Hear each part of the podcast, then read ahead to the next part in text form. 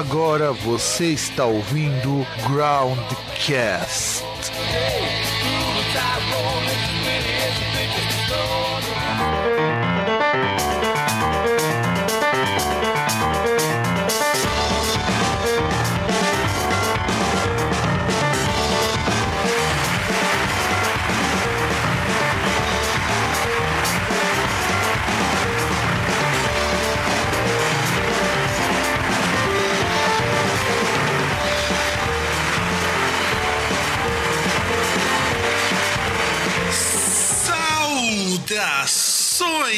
Saudações, amigolhes e amigalhes e amigolhes vos e amigalhes vás. Estamos com mais uma edição do programa Groundcast e aqui em Santo André, cur curtindo a chuva, porque hoje tá chovendo, não sei se no dia do programa ao ar vai estar chovendo, mas hoje está. Eu sou o Fábio, o seu não host, porque hoje o host é o César. Então, César, você que é o homem mais velho do mundo, se apresente pra gente variar um pouco, quebrar um pouco o gelo, tempo pra gente fazer as apresentações.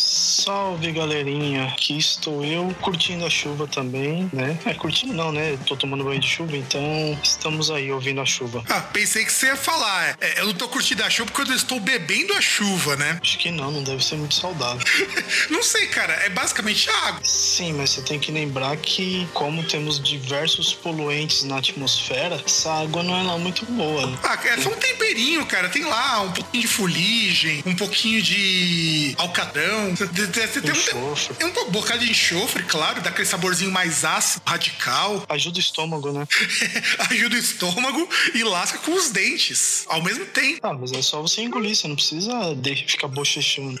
é, isso é verdade. Mas, cara, eu vi uma notícia que eu queria comentar contigo. Você viu que morreu, morreu não, né? Mataram lá a vocalista do grupo Kaoma. Cara, eu vi isso aí, hein? Realmente foi complicado isso aí, meio tenso. É, eu não sei se da publicação desse programa já vão ter descoberto alguma coisa. Eu espero que sim, se tiver, vou deixar um embaixo. Mas, rapaz, foi tenso, hein? Parece que prenderam duas pessoas, não foi? Prenderam, acho que foram duas ou três pessoas suspeitas. Quer, quer dizer, na gravação desse programa eles são suspeitas. Eu não sei como vai ficar esse caso. Quando a gente publicar esse programa, eu vou deixar o, com o desfecho desse caso. Mas eu achei, assim, cruel. Porque eu imagino que motivo alguém teria para pegar e matar a mulher. É, é um caso muito, muito nebuloso. Pra não falar outra coisa. Eu achei muito esquisito. É e ainda diz. Corpo dela num carro carbonizado, né? É, e ainda fala que foi depois de um assalto, mas espera lá, meu. Você não vai. Eu, eu, assim, eu falo, a não ser que a gente tenha realmente num estado de barbárie muito grande, mas não faz muito sentido até pro ladrão assaltar, deixar o carro com a pessoa dentro e depois botar fogo. É, é, é muito estranho, porque não. Geralmente pro cara ele não, não tem muito motivo pra querer eliminar a prova, até porque ele vai, pega o que quer e vai embora. E não só isso. Quando ele foi lá e carbonizou, ou eles carbonaram, porque eu não sei, eu, eu, a gente ainda não sabe como tá o desfecho disso. É muito esquisito falar coisa. O que aconteceu? Eu tenho quase certeza de que foi uma vingancinha aí. Ou não, né? Pode ser algum crime, alguma coisa, pra algum problema de sucessão, coisa do tipo. É, porque a moça tava tentando se relançar no, no meio artístico depois que o grupo Kaoma acabou. E a dona Loalva Dias, esse que era o nome dela, ela foi assim. Eu, aliás, foi, eu acho estranho pra dizer outra coisa, porque ela é uma pessoa que provavelmente tem dinheiro. Um crime bárbaro desse, sabe, até pela própria prensa, pelo, por casos muito parecidos, de que não corre um crime desse jeito só porque foi um assalto, a não ser que os dois assaltantes fossem muito xarope das ideias. É que geralmente fariam isso só se fosse um policial. É, exato, exato. Mas aí preocupariam muito em roubar, já chegariam matando e mais qualquer coisa. Não, eles roubaram. Não, é aquele negócio, eles roubariam e percebendo que é policial, eles matam. É, isso é verdade, verdade. E além disso, o César trouxe uma outra notícia que é bastante impactante. Diga aí, César. Bom, notícia que vem lá da, do paraíso do capitalismo com menos Estado, né? De Coreia do Sul, que é uma notícia na ilustrada da, da falha de São Paulo, dia 16 de janeiro. O governo da Coreia do Sul tinha lista negra com milhares de artistas, que na verdade é, comenta os casos de alguns artistas aí que sofriam represálias do governo da, da presidente aí, da então presidente Park Geun-hye, que por sinal ela tá enfrentando ou enfrentou um processo aí de impeachment porque é, tinha uma, uma moça e uma guru, não sei qual que é o nome que se dá pro, pro que a mulher fazia, que e ela mexia com feitiçaria, sei lá, que merda do tipo, e ela era conselheira da presidente, só que ela usava esse fato de ser amiga da presidente para ganhar uma grana aí por fora. Tem uma outra coisa nisso, é que na verdade essa história ela é, meio, é mais, vou dizer o seguinte, ela é mais estranha, mais esquisita do que parece. O que, o que acontece com essa, acho que agora é é que ela foi deposta, ainda tá atrás de impeachment. A Park Geun-hye, ela veio pedir desculpas publicamente, assim, super envergonhada, porque tá com uma série de escândalos. Esse é um dos escândalos. Então, esse que o César citou foi é, feito né, porque o pai dela, presidente. E funcionava assim. E, e aí que entra uma das controvérsias. Eles incentivam muito a produção nacional. Eu não duvido, porque essas coisas de capó, carró, cá, meu cu virado do avesso, tudo isso não seria possível só pela iniciativa privada. É dinheiro. E a gente pega a gente próprio Gangnam Style não estourou no mundo simplesmente porque foi só um vídeo engraçadinho. Você tem uma puta de uma produção, uma puta de uma divulgação que eventualmente saiu de lá. E aí, de repente, você começa a perceber que tem artistas que o governo começa a podar. Que raio de terra liberal é essa Coreia que tanta gente pinta como o ápice do liberalismo econômico, social, sexual, hemorroidal existente na Ásia, mais até do que o Japão. É, é que é estranho, né? Porque existia essa lista aí. É, segundo aqui a notícia, diz que havia aproximadamente 9 mil nomes de artistas que eram sistematicamente aí censurados, né? Ou boicotados pelo, pelo governo da Coreia do Sul. E segundo um dos ex-ministros da cultura, essa lista ela era ditada pelo gabinete presidencial, né? Entre os artistas tem um que, que o Hong Sung-dan, que ele fez uma pintura que mostrava a presidente, a ex-presidente, como se ela fosse um espantalho manipulado por forças do mal. Entre essas forças do mal, o pai dela, que foi ditador da Coreia do Sul. É, agiu tal. Isso que eu acho complicado, que mostra que muitos desses países ditos liberais são liberais peronomútil. Eu pego pelos Estados Unidos. Se existe país cuja, dizer assim, a censura bate forte pra caralho, ao mesmo tempo em que é incentivado você expõe a sua opinião, mesmo que ela seja uma opinião de merda, isso, esse país é os Estados Unidos. Basta você perceber, por exemplo, que aquele sistema indicativo para maiores de 14, maiores de 16, maiores de 8, a partir de 10 anos, tudo isso daí surgiu lá. Por quê? Porque pais americanos ficavam muito chocados o nível de algumas coisas e de repente é um país que censura tanto essa parte ao proibir determinadas produções em alguns estados e é ao mesmo tempo país que de repente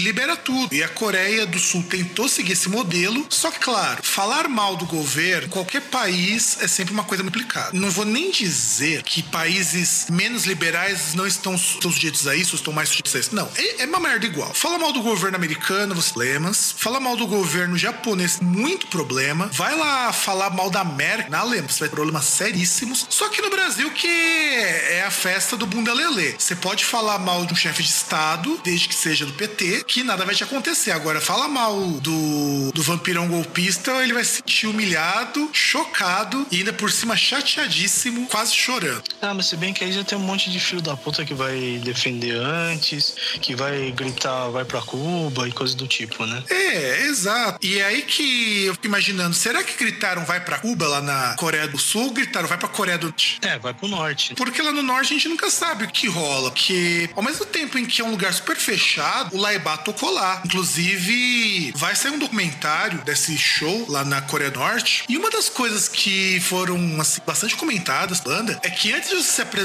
você tem que mostrar tudo que você vai fazer no seu show para um comitê, pra eles aprovarem se seu show vai ser executado ou não no país. É, e também tem um lance que assim, é meio complicado a gente falar por lá, porque a de informação que existe vem da Coreia do Sul. Como a Coreia do Sul ela quer se apresentar como alternativa moderna e tal, onde tudo dá certo, obviamente eles não vão falar bem daquilo que acontece no norte. E agora a Coreia do Sul também não vai ter muito que se vangloriar depois de todos os esquemas. Ah, sem contar o seguinte, me parece que o esquema de corrupção estilo esse que estão acontecendo aqui no Brasil, ocorrendo por lá com as empresas grandes. Então, já sabe que o buraco é mais embaixo. Ah, teve um pedido de prisão pro para um dos filhos lá, não sei, do, do presidente da Samsung. Exatamente, exatamente. Se bem que Coreia do Sul aí entra no fator que eu acho até eu admiro e ao mesmo tempo eu acho o país uma grande bosta. Eu admiro muito porque é um país que cresceu muito, mesmo vai. Me ajuda bacana caramba, teve. Mas é um país que soube crescer como potência com a intervenção americana, coisa que nós nunca conseguimos. Era um Não, país. Mas uma, uma das coisas que eles têm aí que é louvável é a questão do investimento em educação, né? Sim, é um investimento muito grande. É por isso que Coreia do Sul está entre os três primeiros países lá no PISA, que vai alternando de acordo com o ano da prova. Mas Coreia do Sul sempre está entre os três primeiros. Coreia do Sul, Finlândia e Polônia. Normalmente são esses três países. Lembrando que a Finlândia é a utopia máxima, é aquilo que dizem que não é possível que aconteça. A Coreia do Sul seria um exemplo que aqui funcionaria muito bem, que ele é possível, poucos recursos e, aliás, quanto de trabalhador de alta especialização sai de lá não é brincadeira, não. Você tem muito engenheiro, você tem agrônomo, você tem muita gente que sai de lá, que pode trabalhar em qualquer lugar do mundo. E você tem a Polônia, que é um país mais pobre que o Brasil, mas que tem uma faculdade um ensino de base tão fortes que quando você termina a faculdade na Polônia, as pessoas vão para a Alemanha e eles são conhecidos por exportar engenheiros. É, Essa parte da Polônia eu não manjava, não. Não, e a Polônia é um país pobre, é um país que depois da Segunda Guerra nunca se recuperou economicamente. Inclusive, sempre que rola alguma merda na economia europeia, a Polônia é um dos primeiros países a sentir, porque eles não têm muito emprego, ele tem muita coisa. Então eles dependem muito da União Europeia para conseguir transitar e procurar condições melhores às pessoas que nascem lá e eventualmente faculdade. E bom, César, vamos começar então nosso programa? Pode ser. Do que, que nós vamos falar mesmo hoje? Que a gente vai falar, a gente vai analisar o cenário cultural atua- atual, né? A gente vai ver o cenário musical, se realmente antigamente era tão bom assim, era tão melhor do que o, o que tem hoje em dia. É, e a gente vai chegar em algumas conclusões bastante terríveis, não falar outra coisa, porque afinal de contas, não adianta, entra ano, sai ano, e as pessoas parecem que elas persistem nos mesmos erros de achar que o, o Brasil de hoje é pior do que o Brasil de amanhã e é pior do que Brasil de ontem. Porque eu nunca nem entendi muito essa lógica e nós vamos pegar então no programa de hoje e vamos tentar entender como que isso funciona, talvez. Então, produção, já sabe, vira a vinheta pro nosso próximo bloco.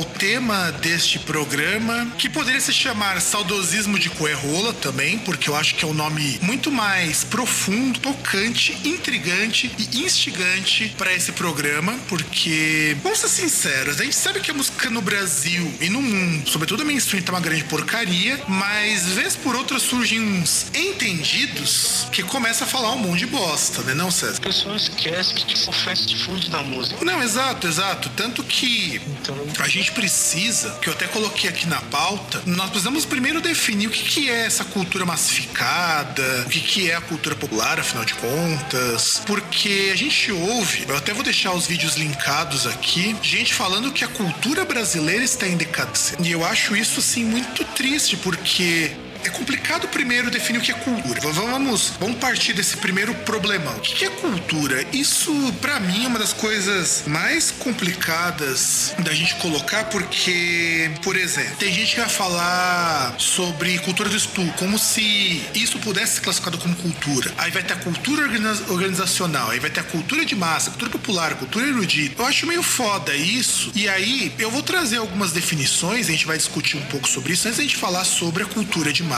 e a cultura popular e talvez arranhar um pouquinho na dia. A gente não sabe o dia de amanhã, não sabemos se o tempo vai dar, mas a gente precisa definir isso. A cultura é uma definição muito ampla que varia de pessoa para pessoa que a gente mais utiliza hoje no meio acadêmico. Ela é dada pelo Edward Taylor e ele diz que a cultura é todo aquele complexo que inclui o conhecimento, as crenças, a arte, a moral, as leis, os costumes e todos os outros hábitos e capacidades adquiridos pelo homem como membro membro da sociedade essa definição e eu acho essa definição problemática. Vai, César, dê seu tostão de, de voz com relação a esse problema de definir o que é cultura. Não, mas se você tá definindo, eu não tenho que. Eu vou comentar algo que um estudioso definiu. Não faz sentido. Eu comento dizendo que eu acho essa definição bastante aplicada. Porque se for por essa definição, não existe cultura de massa, por exemplo. E não existiria nem cultura erudita. Então é complicado a gente colocar que cultura é conhecimento, crença, arte, moral, lei, costume. Colocar isso tudo como cultura, eu acho isso complicado. Mas a música não entra no costume, por exemplo, não entra na,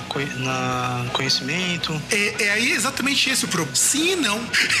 a gente, então, qualquer, qualquer manifestação que você colocar, é, ela entra e não entra nisso.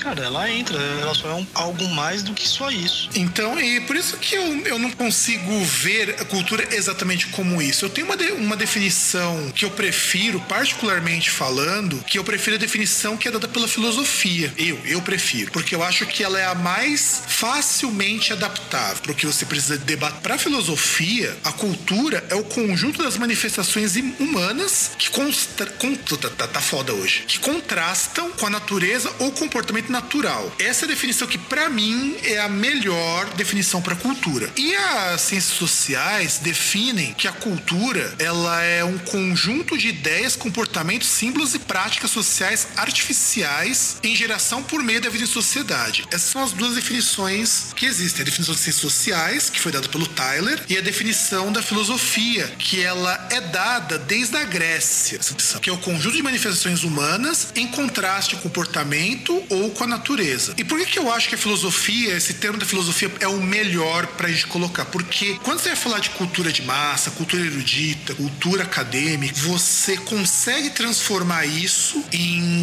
vamos dizer assim, em algo que é compartimentalizável, ele é mais fácil de dividir e de você criar categorias. Para mim, essa categoria é a melhor para definir cultura. E para você, César, qual que você prefere? Para mim, tanto faz. É, não poderia ser um tanto faz, cara, porque depois, na hora que a gente for entrar em cultura de massa, a sociologia vai dar, dar para trás. Porque porque não vai, não vai fazer sentido pra, pra sociologia. Bom, sociologia não manjo nada, então, para mim, o que para eles não faz sentido, para mim, sociologia não faz sentido. Então, nunca estudei sociologia, então. Então, eu prefiro continuar com a definição filosófica. A antropologia, ela reitera o que as ciências sociais como um todo colocam como cultura, só que coloca algo que faz bastante sentido, porque é aí que a gente vai entrar na questão da cultura de massa, que a antropologia diz que, além disso, que a sociologia diz que é uma série de, de comportamentos, é, você consegue entender que algo é cultural pelos padrões e que esses padrões podem ser aprendidos por um indivíduo dentro daquele meio. Então, por exemplo, quando você vive numa cidade X, você tem a capacidade de adquirir os traços culturais daquela cidade X, ao mesmo tempo em que você pode não morar no Japão, mas se você tomar contato com os aspectos culturais, você pode absorvê-los, porque hoje você pode ter contato com essas culturas via internet. Sem contar que ainda existe o conceito de cultura na pós-modernidade, que é ainda mais complexo, porque é, eu vou levar mais ou menos o que o Stuart Hall coloca, porque é algo bem simples, mas que faz muito sentido pra gente que cultura também passa a ser aquilo que é transmissível, seja por escrita, seja por via oral, seja pelo modo, pelo comportamento, independente do lugar onde você viva, porque nós vivemos num mundo interconectado. Então, por exemplo, não seria estranho, dentro do que o Stuart Hall coloca, de repente você gosta da cultura britânica porque você, sei lá, viu Sherlock Holmes e achou lindo, maravilhoso e resolveu que agora, todo dia, 5 horas da tarde, você vai parar o que você tá fazendo para tomar aquele chá Earl Grey, que é super caro, só para dizer que você é britânico. Bom, não tem aquela pessoa que vai pegar, vai ter, vai tomar para si todo um código de conduta e coisa do tipo e fazer coque samurai? É, exato, exato, exato. É, é nisso que eu queria chegar. Então, dentro dos estudos do pós-modernismo, associa-se que você não precisa estar inserido fisicamente naquela cultura. Basta que você receba algum aspecto dela, ainda que esvaziado de significado, porque culturalmente as coisas têm significado, mas eles significados, eles também vão sendo mudados ao longo do tempo. Então, por exemplo, o coque samurai, que hoje uma porrada de hipster usa, junto com barba, ele originalmente no Japão, ele servia para que o samurai não não ficasse com seu cabelo exposto quando estivesse treinando, quando estivesse lutando e pudesse desempenhar melhor as suas funções, porque não se cortava cabelo de homem de classe mais alta. É o que diferenciava quem era mais pobre de quem era mais rico nos homens era o comprimento do cabelo. Quanto mais comprido, você podia deixar o cabelo crescer, mais importante, mais status você tinha. Acho que eles só cortavam no meio da cabeça, né? Sim, porque você tinha. É, é um cerimonial todo. Eu não vou lembrar, um amigo meu que até manja mais do que eu nisso daí, ele. Eu vou até dar um. Mostrar o programa pra ele e falar, falar, Henrique, se você estiver ouvindo esse programa, dá uma elucidada nisso daí, que eu sei que você conhece isso daí melhor do que eu. Mas isso é até onde chega o que eu sei do vídeo do Coque Samurai. A barba mesmo. Pra que, que barba culturalmente serve? Pra proteger do frio. Então, por exemplo, por que, que o pessoal do norte ostentava aquelas barbas é, volumosas e tudo? Não era porque o cara queria ser ultra cool, descolado lá no século 8, século 7. É porque no norte da Europa faz frio pra caralho. E você não tem a facilidade que você tem hoje de todo local é aquecido, de você conseguir toco e tudo mais. Então, quanto mais pelo você manter, quanto mais proteção você conseguir colocar no teu corpo para o frio, melhor. E talvez não só frio, né? Porque você vê que você tinha outros locais, assim, outras partes do globo que o pessoal tinha barba. Também a barba ela serve, por exemplo, você proteger a pele, questão aí do, dos raios solares. Talvez você tenha um pouco mais de proteção da narinas e boca, assim, de agentes externos, tipo poeira. Sim, sim, sim, sim. É que você lembrou muito bem dos judeus e dos árabes. Eles mantinham a barba longa porque tinha que proteger, sobretudo, de partículas em suspensão. Porque no deserto ventava. Aliás, um amigo meu me contou por que, que judeu faz a circuncisão. Porque tira lá a pelinha da cabecinha da piroca. Você sabe por quê? Não. Ele me explicou, eu achei isso genial e eu nunca tinha parado pra pensar isso quando tava na faculdade, inclusive. Judeu, se você é uma pessoa que cresceu em meio cristão, católico, ortodoxo, você sabe que judeu, no Velho Testamento, vivia no deserto, lá pela região do norte da África. Para evitar que entrasse areia na glande, na cabeça da piroca, eles cortavam aquela pele porque era mais fácil de você higienizar e não ficava. é, Eu até fiquei imaginando, já pensou a sensação, cara, de entrar areia debaixo daquela pele e começar a roçar? Então, basicamente, era pra não ficar com pau sujo, que os caras é preguiçoso, certo? E não sou preguiçoso, cara. Você não tinha como tá lavando o tempo todo. Era difícil, porque imagina você tá andando às vezes dias até achar um lugar com água disponível pra você tomar um banho. Então essa é a origem da circuncisão. Mas por que a gente falou tudo isso? A gente saiu do assunto música, falou de pirocas e cabelos e barbas e tudo isso. Pra gente chegar na definição o que que é cultura de massa, a cultura popular, talvez a cultura erudita. Eu entendo que a cultura popular é aquela que diz respeito a uma determinada região. Entenda a região do tamanho que você quiser. Pode ser uma cidade, pode ser vila, pode ser um estado, pode ser um país, pode. Cultura popular é uma espécie de código em que as pessoas daquele meio compartilham. Então, por exemplo, brasileiro tem como parte da sua cultura popular o samba. Mesmo que você não goste de samba, mesmo que você ache que samba é uma merda, samba faz parte da popular. Mesmo que você fique com o cu dando bosta, você está em Miami, fala que é brasileiro e alguém fala samba, né? Faz parte. Exato, porque existe um código cultural aí. Mesma coisa, por exemplo, da parte de comida. Feijoada é parte da cultura popular. Por mais que seja que nem uma pessoa como eu, que não gosta de feijoada, porque acha aquilo extremamente nojento, e eu falo isso com todas as palavras também porque eu acho feijão preto muito ruim, porque ele é muito doce, você não pode dizer que aquilo não faz parte da tua, ainda mais por ser brasileiro. Ó, você sabe que aí você tá comprando briga com carioca que gosta muito de feijão preto, hein? E gaúcho também gosta, que é até onde eu sei. Eu não gosto, eu baixo feijão preto ruim. Minha mãe gosta, me ama, testo, porque é muito doce. Cara, we love feijoada, cara. Feijoada é vida. Ainda mais porque feijoada você vai fazer aquela caipirinha travando o Nintendo no- na pinga e aí é só amor, cara. Então, caipirinha. Caipirinha também é outra parte do nosso código cultural. Esses códigos culturais, inclusive, geram estereótipos, que são parcialmente verdadeiros. Por exemplo, futebol é algo que faz parte da cultura popular brasileira, assim como faz parte da cultura popular europeia. E atualmente até mais da europeia do que da nossa. Mas isso é um problema muito mais político do que problema social,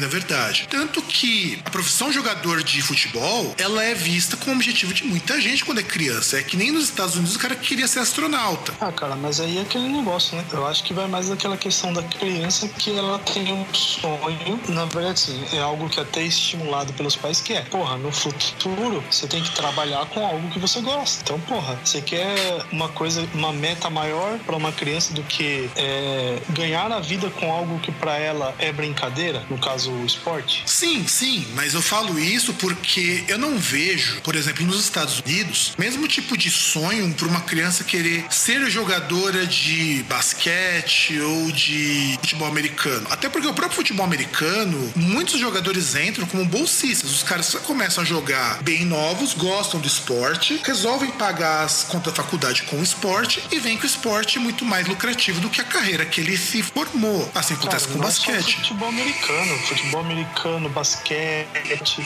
Eu, eu não sei muito bem como é que funciona no hockey e no beisebol, mas no futebol americano e no basquete, basicamente só entra universitário, só entra alguém com diploma universitário. É, na verdade, você tem os times dos, col dos colleges, os college teams, que o pessoal chama. Pro hockey também é, os college teams. Mas hockey, ele é mais popular mais pro norte dos Estados Unidos e no Canadá, onde é mais frio. Mas você tem liga no país todo de tudo quanto é coisa. Mas é isso que pra nós não é muito diferente. Então, por exemplo, você não tem parte da basquete parte da cultura popular americana. Hockey não. E olha que eles têm uma seleção de hockey fudida. O futebol americano, aliás, o próprio nome, fute- American Football, como é chamado o resto do mundo, exceto nos Estados Unidos, o American Football, ele é enraizado até no comportamento do americano. Então, a gente começa a perceber que isso é o que a gente chama de cultura popular. E essa cultura popular, ela não tá escrita em lugar nenhum, ela é transmitida dentro daquele meio cultural e eventualmente pela internet. Então, nada te impede de gostar de algum aspecto da cultura popular americana, mas você nunca vai ser norte-americano, ou um canadense, ou um japonês, a menos que você tenha nascido lá. Eu ter Nada impede de você gostar e assistir o Super Bowl, mas eu garanto o meu direito de te encher o saco porque você gosta do Super Bowl. Você-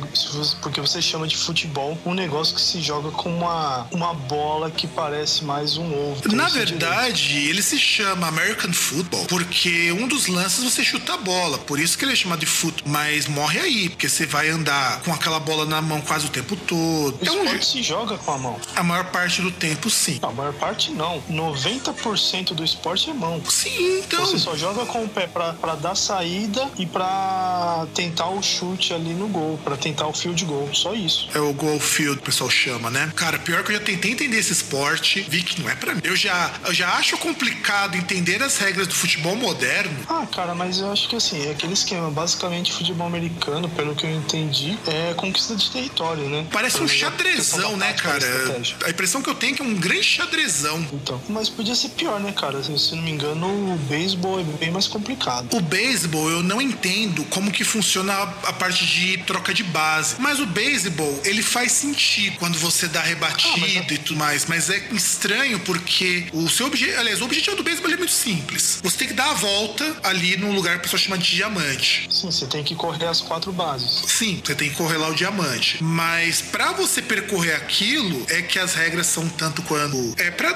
Talvez se a gente pegasse, visse alguns jogos, desse uma lida, a gente até entenderia melhor. Mas eu não faço muita questão disso também. E o beisebol, há muito tempo, era o esporte que compunha a cultura popular americana. Hoje nem mais não tanto. Hoje o, o NFL e o basquete, menos, mas o basquete também, ocupam um espaço maior que o beisebol. Até mesmo porque houve uma queda muito grande de interesse, de investimento. Aquela papagaiada Ah, cara, compor eles compõem, só não. Só que tem alguns que compõem, é, que tem mais evidência, tem mais participação e outros que tem menos, mas continua. Você vai ter alguns lugares, por exemplo, vai ter aquela molecada na rua com um golzinho de hockey e os, e os sticks lá, e os discos, ou uma bola. Como você vai ter, às vezes, o pai que vai dar pro filho uma luva e um bastão de beisebol. Isso aí sempre vai ter. Aqui, obviamente, tem esportes que ficam em mais e menos evidência com o passar do tempo aí por N fatores. E aí, pra gente poder entender, dentro desse paradigma, esse paradoxo imenso, cultura de massa é onde a coisa começa a ficar sinistra. Cultura de massa é qualquer coisa que é veiculado pro máximo de pessoas possível e ela não tem um valor cultural relevante, mas ela tem uma influência, ainda que por um período de tempo muito pequeno,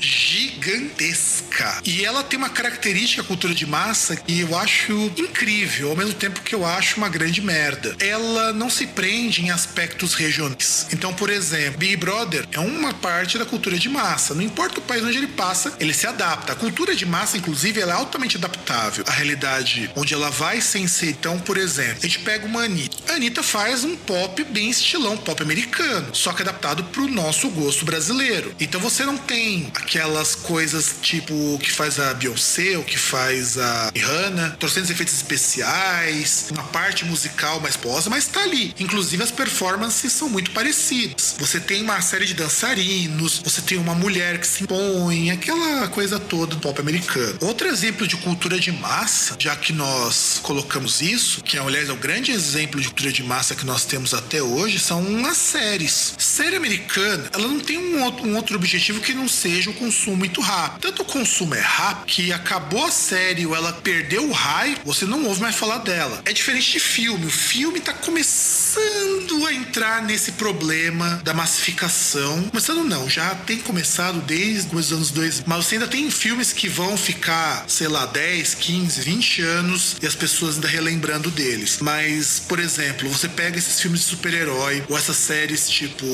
3% passando Netflix. Culturalmente aquilo ali é muito ruim. É vazio, é pobre de teu. Mas diverte. Que é o, a cultura de massa, ela tem um único propósito. Ela tem que divertir. Ela é uma um diversão. entretenimento mais, mais efêmero, né? efêmero e ela é que nem comendo McDonald's. Mata fome? Mata. Te deixa nutrido? Não. Tanto que a cultura de massa, ela, por ser um produto a ser consumido, ela precisa atingir o máximo de pessoas possível. E é aí que a gente começa a ter algumas coisas de cultura de massa que me, me irritam quando eu vou conversar com músico. Por exemplo, tem gente que acha que uma banda tem que ser administrada como se fosse uma empresa. E eu me oponho a isso completamente. Você, você, você vê essa coisa de artista, porque pode ser até artista menor que já vê a banda ou o projeto dele como uma empresa. Depende, em qual sentido? Em qualquer sentido que você quiser, porque é empresa é empresa. Não tem outro Não, não, sentido, mas César. me, dá, me dá um exemplo aí, um negócio mais palpável. Não tem o que ser mais palpável, César. O que é assim, eu vou tocar um determinado tipo de música porque é a música que as pessoas consomem. Eu só vou fazer show em determinados lugares. Cê- é, por quê? Você diz o quê? Por exemplo, um cara que ele vai montar uma banda, ele já pensa em como vai ganhar dinheiro com isso, que ele vai se tornar o mais tocado, é isso? Isso. Como que ele vai fazer isso? Como que o produto dele vai chegar da forma mais rápida pro seu ouvinte? O que, aliás, isso aqui é coisa pior. A gente ainda pode colocar assim: como que eu vou compor a minha música pra agradar o meu fã? Você diz, tipo, aqueles caras que fazem podcast e ficam pensando em como vão monetizar, é isso? Exatamente. É uma bosta, cara. É só isso que eu vou dizer. É uma bosta, porque a, a pessoa que ah, desvirtua o propósito de estar fazendo aquilo. Tipo, porque assim, não, tudo bem. Vai ter pessoa assim, da mesma forma que tem a pessoa que ela vai trabalhar, ela faz um curso técnico e vira um técnico em eletrônica e vai trabalhar, ela às vezes ela pode não fazer aquilo, ah, porque, nossa, eu gosto, eu amo isso, mas é o que ela faz pra sobreviver? Pode ter alguém que faça isso com música? Porra, poder até pode, mas eu acho que se o cara vai fazer esse tipo de coisa, ele não vai montar uma banda, vai ser um músico de estúdio. É, exato. Não que você não deva pensar no lado financeiro, até porque ter banda dá gastos. Mas eu sempre penso Se pelo. você não pensar, você vai se foder, você vai passar fome. Mas você não precisa tratar como se fosse uma Porque tratar como se fosse uma empresa, você tem que pensar o seguinte: eu tenho que fazer isso da lucro. Porque eu tô investindo dinheiro, tô fazendo isso. E eu não acho que isso é saudável para um músico. E esse é um pensamento da cultura de massa. Você só consegue pensar uma banda como empresa quando você pensa que sua música é um produto a ser consumido. E não porque você tem algo a dizer pro mundo, que está uma mensagem legal. Eu fico pensando que nem, por exemplo, o Rage Against the Machine. É claro que existe um gerenciamento pra banda, que eu não sou contra. Gerenciamento de carreira não é você ver banda como empresa. Gerenciamento de carreira é você ter alguém, que pode ser até você mesmo, que vai gerenciar como que a tua carreira, que isso é o seu trabalho, começa a ser rentável. Você tá conseguindo entender o que eu quero dizer, César? Sim, sim, sim. Pessoa que vai organizar todos aqueles aspectos burocráticos inerentes a, a se ter uma banda, né? Por exemplo, turnê, os, os acordos lá com gravadora, coisa do tipo, que é essencial para um músico. Sim, o gerenciamento de carreira é aí que entra o que eu chamo de parte profissional. Se você pensa na sua música na sua banda igual empresa, e ainda quer dizer, puxa, eu sou um metaleirão fudido porque eu tô montando minha banda igual uma empresa. Você tá com o mesmo pensamento de uma Madonna. A marca Madonna é uma empresa. Madonna tem que dar lucro. Por isso que ela toca tudo quanto é estilo, que é moda. Quando você pega uma Jennifer Lopes, nada do que a Jennifer Lopes faz é feito de forma não planejada para que dê dinheiro. Então, por exemplo, se ela vai lançar uma música mais latina e ela vai mostrar mais a bunda, é porque as pessoas querem ver isso. Agora me veio a dúvida: será que pessoas como, por exemplo, aquele nosso maravilhoso senador mineiro que vive no Leblon e aquele ex-jogador argentino, Maradona, eles tinham um bom gerenciamento de carreira? O Maradona, com certeza. Agora, o outro deve ter um gerenciamento de carreira a longo prazo, porque tá gerenciando até hoje. É, ué, porque teve aquele lance do helicóptero lá que não deu nada. Exatamente, porque a carreira foi consumida de forma exemplar. E eu queria encerrar, porque esse papo tá muito acadêmico, a gente começou o programa de fato, porque antes da gente começar a fazer as críticas, a gente precisa definir isso. A cultura erudita, porque existe a cultura erudita também. Cultura erudita ela é mais fácil de definir. Olha, olha que coisa engraçada. Cultura popular é uma coisa que exige uma caralhada de parâmetros pra gente entrar na cultura popular. A cultura de massa existe uma caralhada de definições pra gente entender o que, que é cultura de massa a cultura popular. Mas a cultura erudita, que é a cultura mais complexa, ela é mais fácil de definir. A cultura erudita, ela surge a partir de estudos e experimentos dentro de uma determinada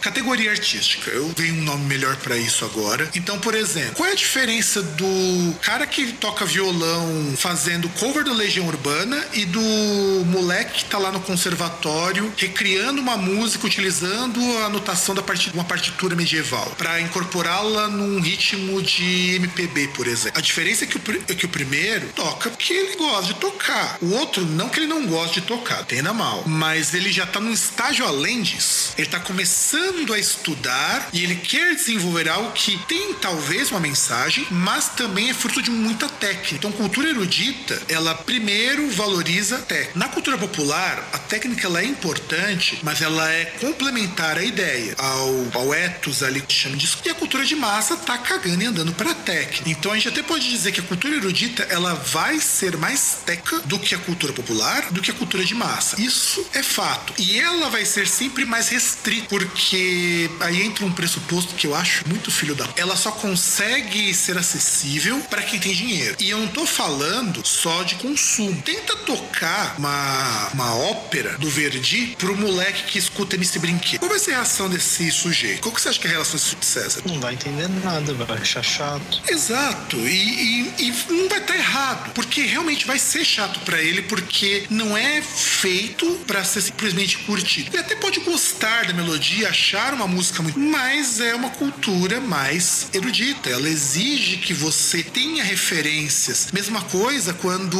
você pega os discos do Chico Buarque. Muitos deles são frutos de, de uma cultura popular mesclada, constituída com um método erudito. Por exemplo, tem a ópera do malandro que ela é baseada num texto do Brecht. É claro que se você não conhece o texto Brecht, você vai achar a história daquilo ali maravilhoso do mesmo jeito, porque essa é a genialidade dos caras que são bons. Um Chico Buarque consegue atingir uma pessoa que não conhece nada dito porque ele não é extremamente erudito, mas para quem conhece, nível de deslumbre com aquilo ali vai ser maior. Mas é um caso muito raro. Então você pega, por exemplo, Ópera do Landro, se você não sabe que aquilo ali é uma obra do Brecht, não faz o menor sentido. Então, com essa sua explicação, vamos lá. Então você quer dizer que, por exemplo, se tem mais técnica, então é erudito, então o Kiss é cultura popular e Dream Theater e Ing Malmsteen são eruditos, é isso? Aí que tá. Lembre-se do que eu falei antes. A, música, a cultura erudita, ela é fruto de estudos. O que o pessoal do Dream Theater e do Malmsteen fazem é muito mais uma assimilação de aspectos da cultura erudita do que uma cultura erudita propriamente dita. Mas você tocou num ponto que eu acho legal. Eu nem ia falar sobre isso, mas acho legal para falar. É muito difícil de você definir onde que a cultura popular termina e onde começa exatamente a cultura erudita depois do século XX, porque você começa as misturas. Você tem o Vila Lobos que vai gravar música utilizando instrumentos populares e ele vai ser um músico erudito. Por, porque as pessoas acham que ele é músico erudito, mas são músicas que poderiam muito bem ser consideradas músicas populares, seria um grande problema, por exemplo. E você, César, qual a sua posição sobre isso? Cara, nenhuma. Como eu disse, eu não sou estudioso do tema, então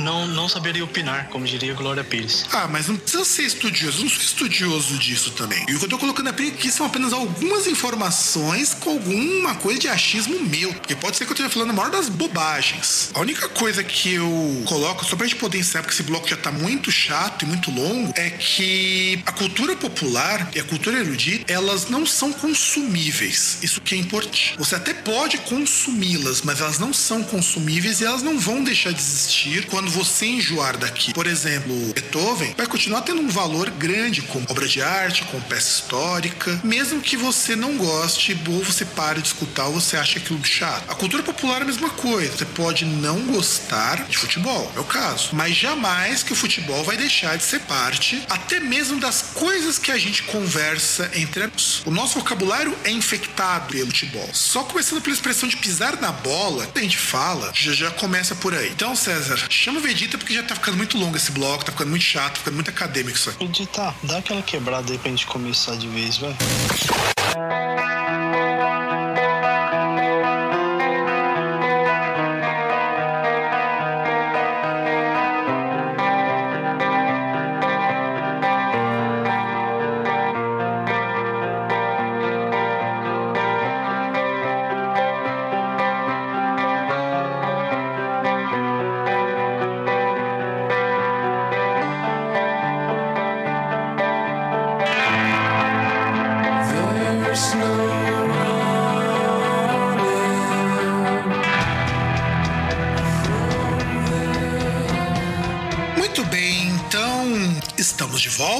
Falarmos agora de uma parte que eu considero mais importante deste programa, que é depois que a gente deu aquela volta toda, explicamos de cultura e o caralho é quatro, vamos falar um pouquinho do seguinte: o que, é hit no Brasil hoje? A gente comentou no ano passado, no podcast sobre a lista do Spotify, que basicamente o Spotify ele é composto, os grandes hits no Brasil, de sertanejo universitário. Eu estou com o Spotify aberto aqui e olhando, na, navegando pelo Spotify, porque ele nos dá assim, uma ideia muito interessante do que está acontecendo em tempo real, cruzamento de dados e aquela coisa toda. Pegando as 50 mais tocadas no Brasil, agora no dia da gravação, já começa a entrar o MCG15 com Deu Onda, depois começa o Hear Me Now do Alok, Bruno Martinez, Iba. Depois o Shape of You do Ed Sheeran. Aí você começa a perceber que, pelo menos aqui, nós temos muito mais música internacional e funk do que o sertanejo, mas o sertanejo tá ali também. Quando você chega até o décimo lugar, você ainda vai ver muito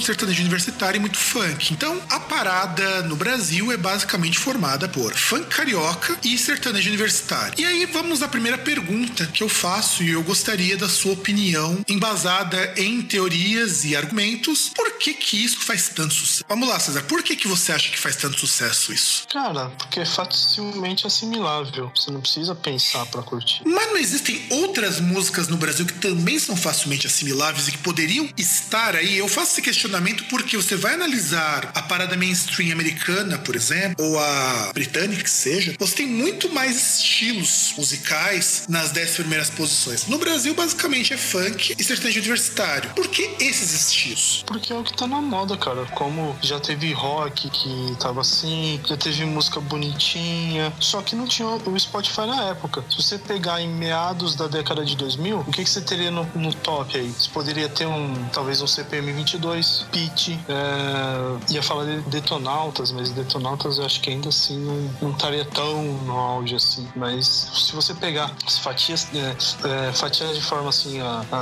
o tempo, assim, no caso, as épocas, você poderia ter. É, são coisas cíclicas. Da mesma forma que você tem, às vezes, um rockzinho lá, que, um pop rock, assim, que fica no auge no Brasil. Aí, de repente, você tem um sertanejo, aí, de repente, você tem um pagode. Então, Opa, mas pera, mas pera, mas pera lá, pera lá. Agora vamos, agora vamos começar. Eu peguei aqui uma pesquisa, o som do rádio, que ele faz uma, uma um mapeamento do que se ouve nas rádios e nos streamings no Brasil. Em 2000, que foi popular foi justamente justamente sertanejo, um pouquinho do pagode, só que nós tínhamos uma parada um pouco mais variada. Ele não entrava rock em lugar nenhum. Minto. Rock entrava em 11 lugar com Los Hermanos. Porque olha só quem que era a parada em 2000. Leonardo, Cara Metade, Henrique Iglesias com a Sandy, Pepe e Neném, As Meninas, Zé de Camargo e Luciano, Os Travessos de novo, Daniela Mercury, Os Travessos de novo e Sandy Júnior. Isso em 2000. Se nós avançarmos um ano depois, nós temos uma parada que ela é mais variada e com o tempo ela foi se tornando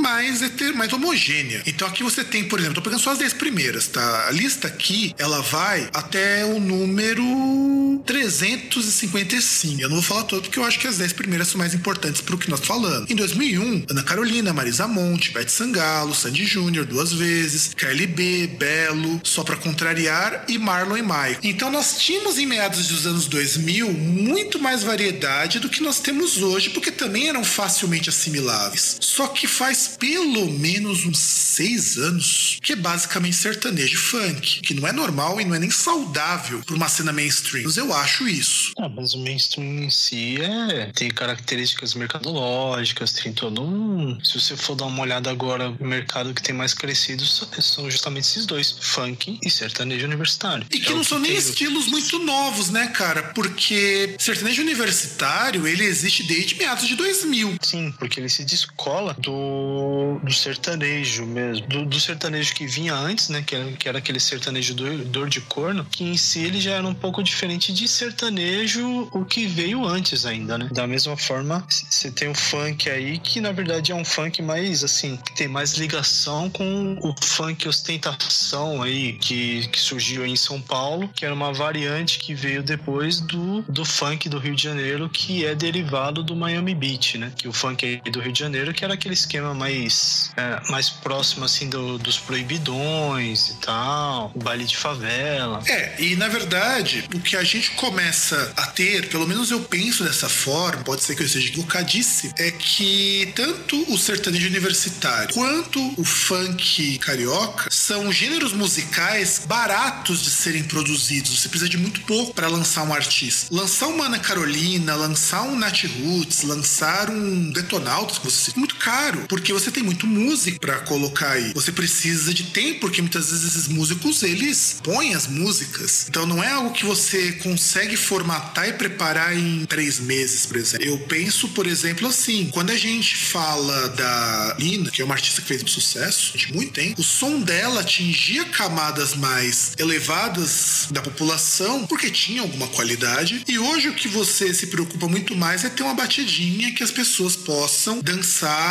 numa festa qualquer, preferencialmente festa de playboy porque você não tem mais essas músicas com essa proximidade da periferia, sobretudo quando a gente tange a questão do funk. Cara, mas funk até tem, porque que nos pancadores o que toca, nos pancadores da periferia, que, por exemplo, aqui onde eu moro não tem, mas tem vários outros lugares, tem pessoas que eu conheço que agora devem estar lutando para dormir sábado, 11 horas da noite aí, e de madrugada contra os pancadões. E no pancadão que toca é funk. Mas mesmo o que toca nesses pancadões, eu muitas vezes passa caldo de som aqui tocando pancadão. A pessoa dá uma parada, mas você não vê, não ouve o que tá nessa nata do popularesco. E, ironicamente, toca o quê? Política Popozuda, Mr. Catra. Você não vê nenhum MC Brinquedo você vê tocar nessas coisas, que eu acho muito esquisito. Não toca o da Leste? Toca o da Leste, bem lembrado da Leste. Grande da Leste que Deus e o diabo tenham, não importa quem escolheu.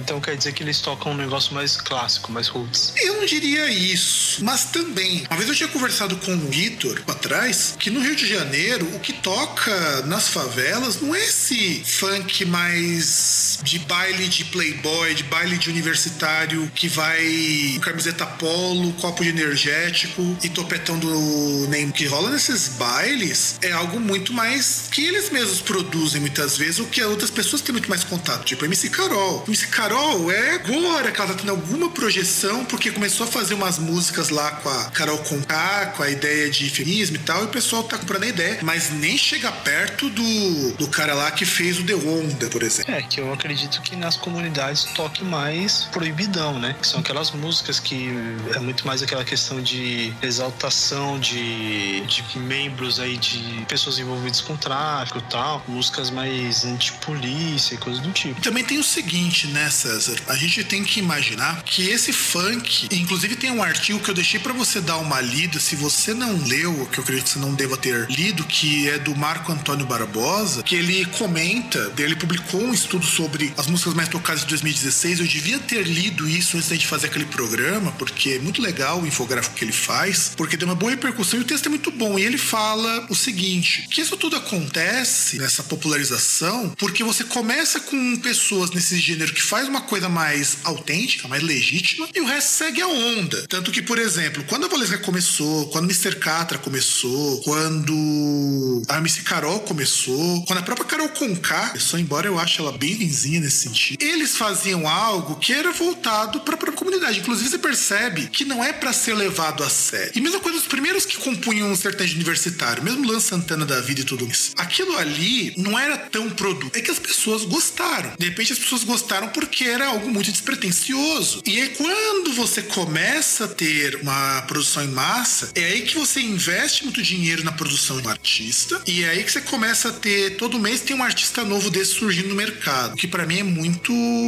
prejudicial, porque você perde a variedade. Então as pessoas só escutam isso porque não tem outra coisa sendo oferecida para elas. É, que é, é, basicamente aquele negócio, né? Mais ou menos assim, todo mundo só tomaria Starbucks se toda vez que eu abrisse uma cafeteria na qualquer lugar aí, se eu abrisse Starbucks. Exato, Cada exato. ia tomar café, ia tomar aquele treco melecado lá. E ia achar o máximo porque não teria outra opção. Ah, mas as pessoas ainda acham o máximo que é uma porcaria, porque é símbolo de status, entre outras coisas. Sim, mas eu achei o exemplo do Starbucks ótimo. Se de repente eu não só tivesse Starbucks e cafeteria, eu não saberia como, como que é o café de outro lugar. Pelo menos não se eu não procurasse. É a mesma coisa quando a gente fala, sei lá, de livro. Parece que para essa molecada que lê, só existe livro de aventura e livros super rasos. Nunca elas vão chegar no Dante, nunca vão chegar no Dostoiévski, nunca que vão chegar no Sade. No Sade, exato. Vão chegar. Espero que ele também não chegue. Não antes dos 18.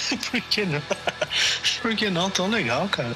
Não, eu acho o Sade fantástico. Para mim, Sade é um escritor muito acima de qualquer convenção. Embora ele dê umas escorregadas na narrativa, mas tudo bem. Ele é um cara que escapa a qualquer classificação literária. Já me deixa bastante contente. Ah, mas já, já falando do Sade, não vai chegar no Sade, mas vai chegar no 50 tons de cinza, que é uma emulação muito mal feita dele. Não, não, porra, pelo amor de Deus, né? Se comparar o Sade com 50 tons de cinza, porra, é, é você comparar, deixa eu ver. Putz, eu, eu, não consigo nem tecer um paralelo, cara, tão, tão abismal quanto esse aí, de comparar 50 tons de cinza com Sade. É, é, é que o Sade era um negócio legal porque, assim, ele era traçando aí um paralelo, mais ou menos o Sade com o Aldous Huxley, que os dois, assim, nas obras, pelo menos, eles têm obras que tentaram, assim, mostrar uma mudança total, assim, na não só na sociedade humana, mas no ser humano em si. Claro que no caso do Aldous Huxley,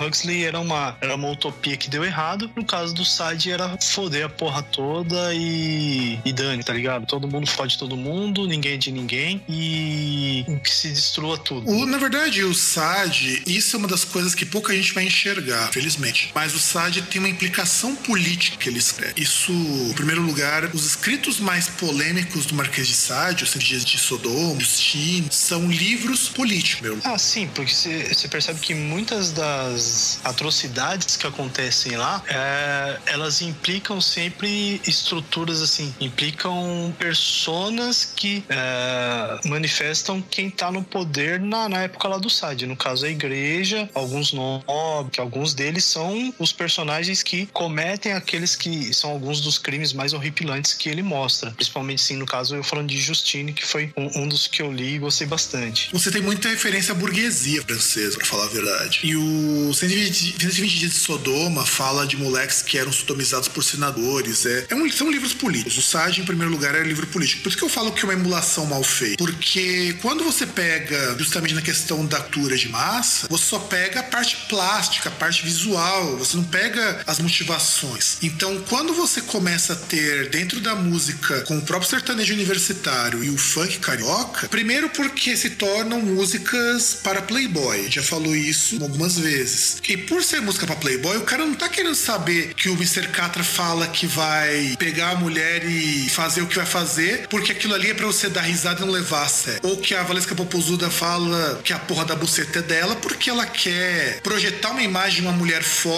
num meio social como o da favela que obriga que a mulher seja forte e tenha postura. Não, isso daí vai pra cá do caralho. É uma questão de afirmação, porque ela tem que se afirmar, senão ela acaba sempre sendo reprimida pelas estruturas de poder que tem lá onde ela vive. É, e não são nem estruturas machistas que a gente tá falando, são estruturas de poder repressiva no sentido mais grave da coisa, que é a própria força do Estado, ou a própria questão da desigualdade social, que oprimem, então ela precisa se afirmar que ela é dona de si mesma e pode fazer o que bem entender como pessoa. Então por isso que ela vai gritar que a porra da buceta é dela. Ou que nem a MC Carol, e eu não lembrava dessa música, eu acho. Ela é, uma, ela é de uma poesia ímpar. Além da eu tô usando crack, porque para mim é uma. basicamente o hino máximo de qualquer drogado. E assim, e, e, e é muito engraçado porque é uma música com um teor de deboche, mas que tem um lado social implícito muito, muito gostoso até. Que ela fala que ela largou tudo por causa da droga, que é o que acontece. Só que ela fala do jeito mais escrachado possível. Mas a música que eu achei. Mas na verdade, as músicas dela no geral, quando ela não se bota a ser uma ativista política, como How Deep Is Your Caralho. Olha, olha como que é, é, é poesia pura isso. Menina sem coração, bandido apaixonado. E cadê o amor? Foi pra casa do caralho. Bandida sem coração, parafuso apaixonado. E cadê o amor? Foi pra casa do caralho. Olha, não, é pura poesia. É praticamente uma poesia parnasiana isso aqui. Vai dizer que não, sabe? Não, não tô questionando. Ou então, quando ela, quando ela coloca. É, essa daqui também é uma grande, uma grande pérola da, da poesia brasiliana, feita com muito amor, muito carinho, muita, muita malemolência. Um título muito legal que é Meu namorado é mó otário. Meu namorado é mó otário, ele lava minhas calcinhas. Se ele fica cheio de marra, eu mando ele pra cozinha. É basicamente uma declaração de que o cara é um puta de um frouxo e ela que manda nele. O que acontece muitas vezes. Sim, isso é um deboche puro. Só que quando você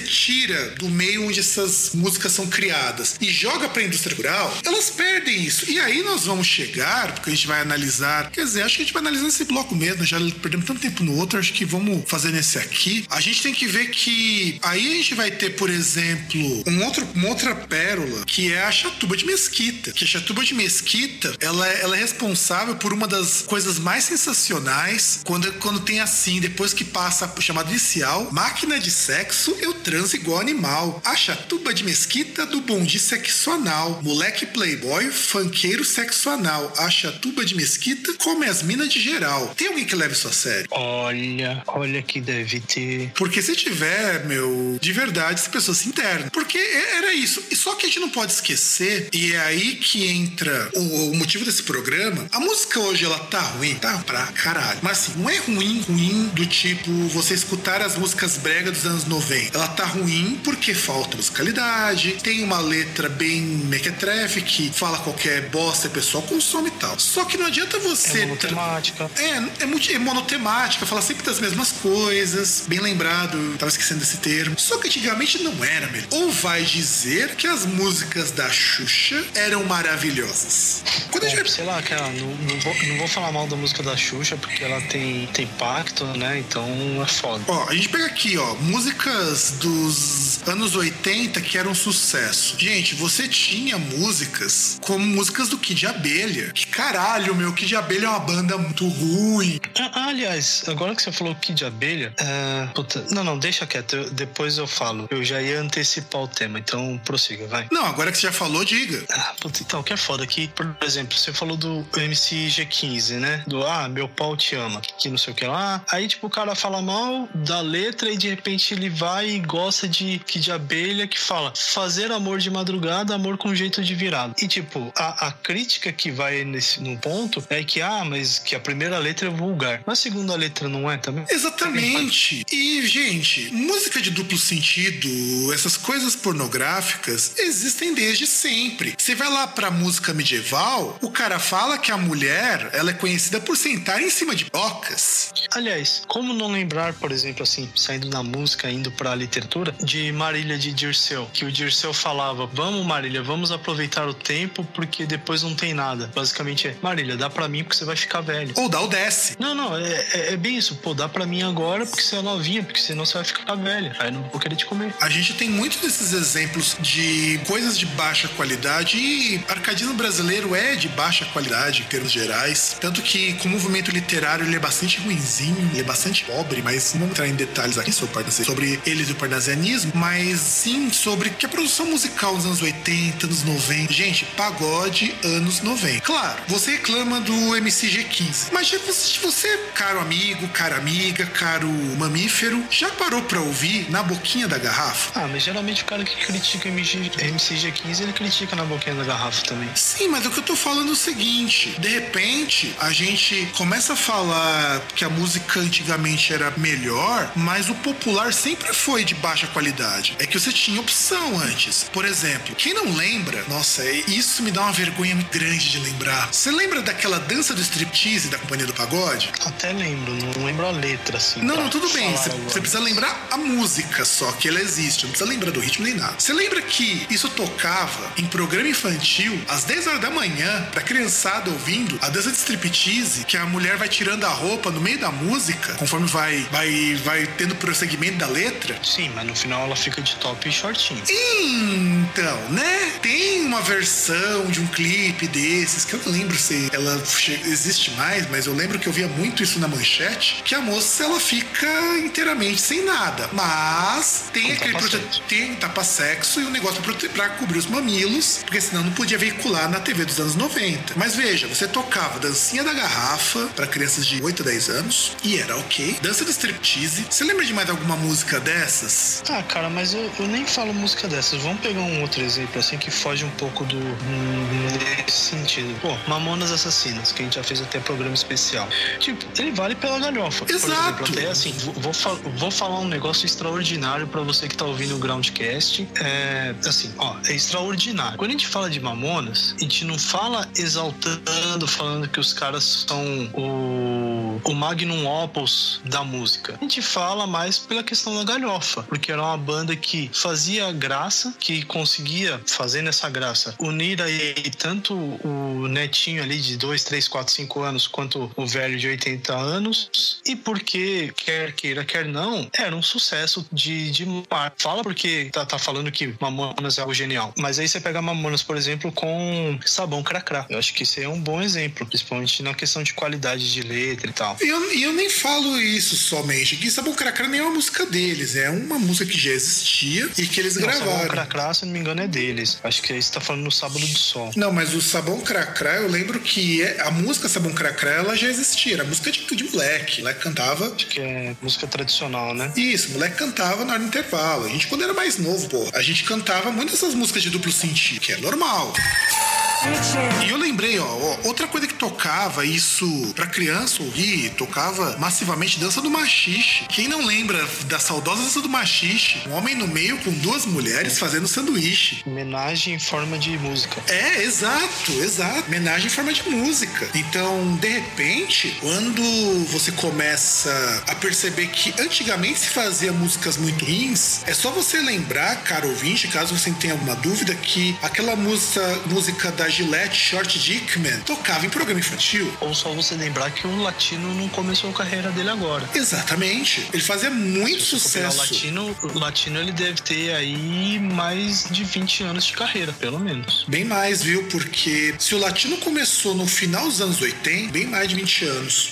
Porque eu lembro quando eu era mais novo, lá pros de 92, 93, já existia latino. Só que, claro, não é o latino de hoje. Era um latino mais, mais roots, com aquele bigotinho de malandro, com aquele jeitão de, de músico americano de, que canta pop. Inclusive, ele fazia mais pop do que qualquer outra coisa. É que ele versava, assim, ele conversava um pouco com charme também, né? Sim. Que é mais ou menos o que Jim Boucher. É, é mais ou menos o que faz o Claudinho Bochecha, o que faz muitos desses iniciadores do funk, precursores do funk no Brasil. É, é que era aquele lance bem do Furacão 2000, né? Na sim, época lá. sim, e que Furacão 2000 era um grupo que a ideia era divulgar o que se produzia nas comunidades. Depois que deixou, deixou a Furacão 2000 ter o monopólio dessas coisas, é que a coisa degringolou. Então a gente não pode dizer que antigamente era melhor. Mas aí o cidadão vai dizer que, ah, mas você tinha grandes clássicos do rock. Mas, bicho, rock era já relegado a uma minoria desde os anos 80. Paralamas, Titãs, Legião Urbana, Engenheiros do Havaí. Todas essas bandas eram relegadas por uma parcela da população muito pequena comparado com o alcance das outras bandas. E aqui que vai entrar a fórmula que as pessoas têm que entender. Quanto mais complexo e mais referencial for um trabalho, menor é o alcance midiático dele. Isso tem nada a ver com educação, nada disso. É simplesmente porque se o trabalho for, por exemplo, vamos pegar aqui um Casa das Máquinas, uma banda de prog brasileira. Quantas pessoas que gostam de rock conhecem Casa das Máquinas? Pouquíssimas. Conhecem o terço. Eu tô falando de bandas com alto apuro técnico. Agora, quantas pessoas conhecem a Gretchen? Então é isso que a gente tem que tomar muito cuidado, porque esse saudosismo todo do que o que vinha antes era melhor é uma bobagem muito grande. A música popular, ela sempre foi ruim, isso é fato. E eu falo ruim não como algo que não deva ser consumido, ruim no quesito técnico, no quesito artístico, no quesito composicional.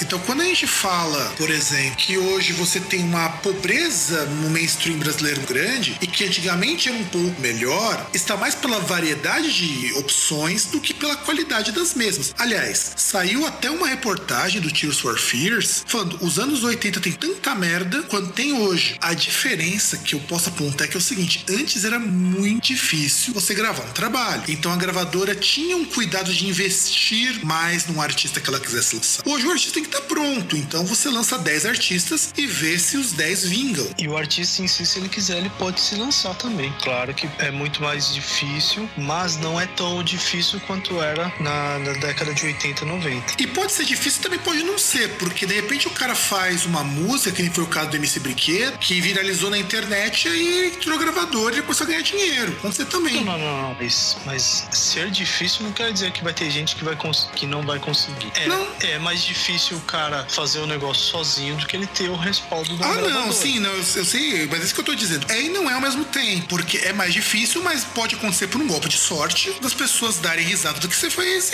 e você bombar. Sim, pode acontecer como, por exemplo, a pessoa que toca uma música que é voz e violão se unir a um grupo aí de fazer parte de um grupo de humor, incluir as suas mãos na, nos sketches e de repente sair pra uma carreira musical. Exato, exato. É, é exatamente Com isso. toscas. Exatamente com isso. Que são desprovidas de, de, de qualidade, mas são bonitinhas. São, tem melodias cantaroláveis. É que nem me mostraram uma vez uma dupla de moças que foram produzidas pelo Thiago York, que todas as músicas são iguais, porque é só voz e violão. E é aquilo que eu destaco, que é muito importante pra você, jovem, você garoto, garota, que tá começando a tocar violão. Se você não tocar bem, todas as suas músicas serão muito parecidas. Eu lembro quando eu era mais novo, o pessoal tocava Legião Urbana, depois ia tocar o Iron Maiden, depois ia tocar Titãs. E eu achava que tava na mesma música o tempo todo. Não, mas aí se o cara toca sempre a mesma coisa, ele pode virar cover de Ramones. Também, também. Ou virar músico de apoio do Nando Moura. Ah, não, mas aí pra fazer isso você precisa comer bosta. Tem razão. Esse requisito nem sempre é tão fácil de cumprir. Mas aí eu falo, cara, que o grande problema, então, a gente vê que se produz muita música ruim hoje, se produziu muita música ruim antes, a gente pode elencar um monte de artista. Vanessa Camargo é dos anos 90 isso. E aquilo era Teoricamente ela se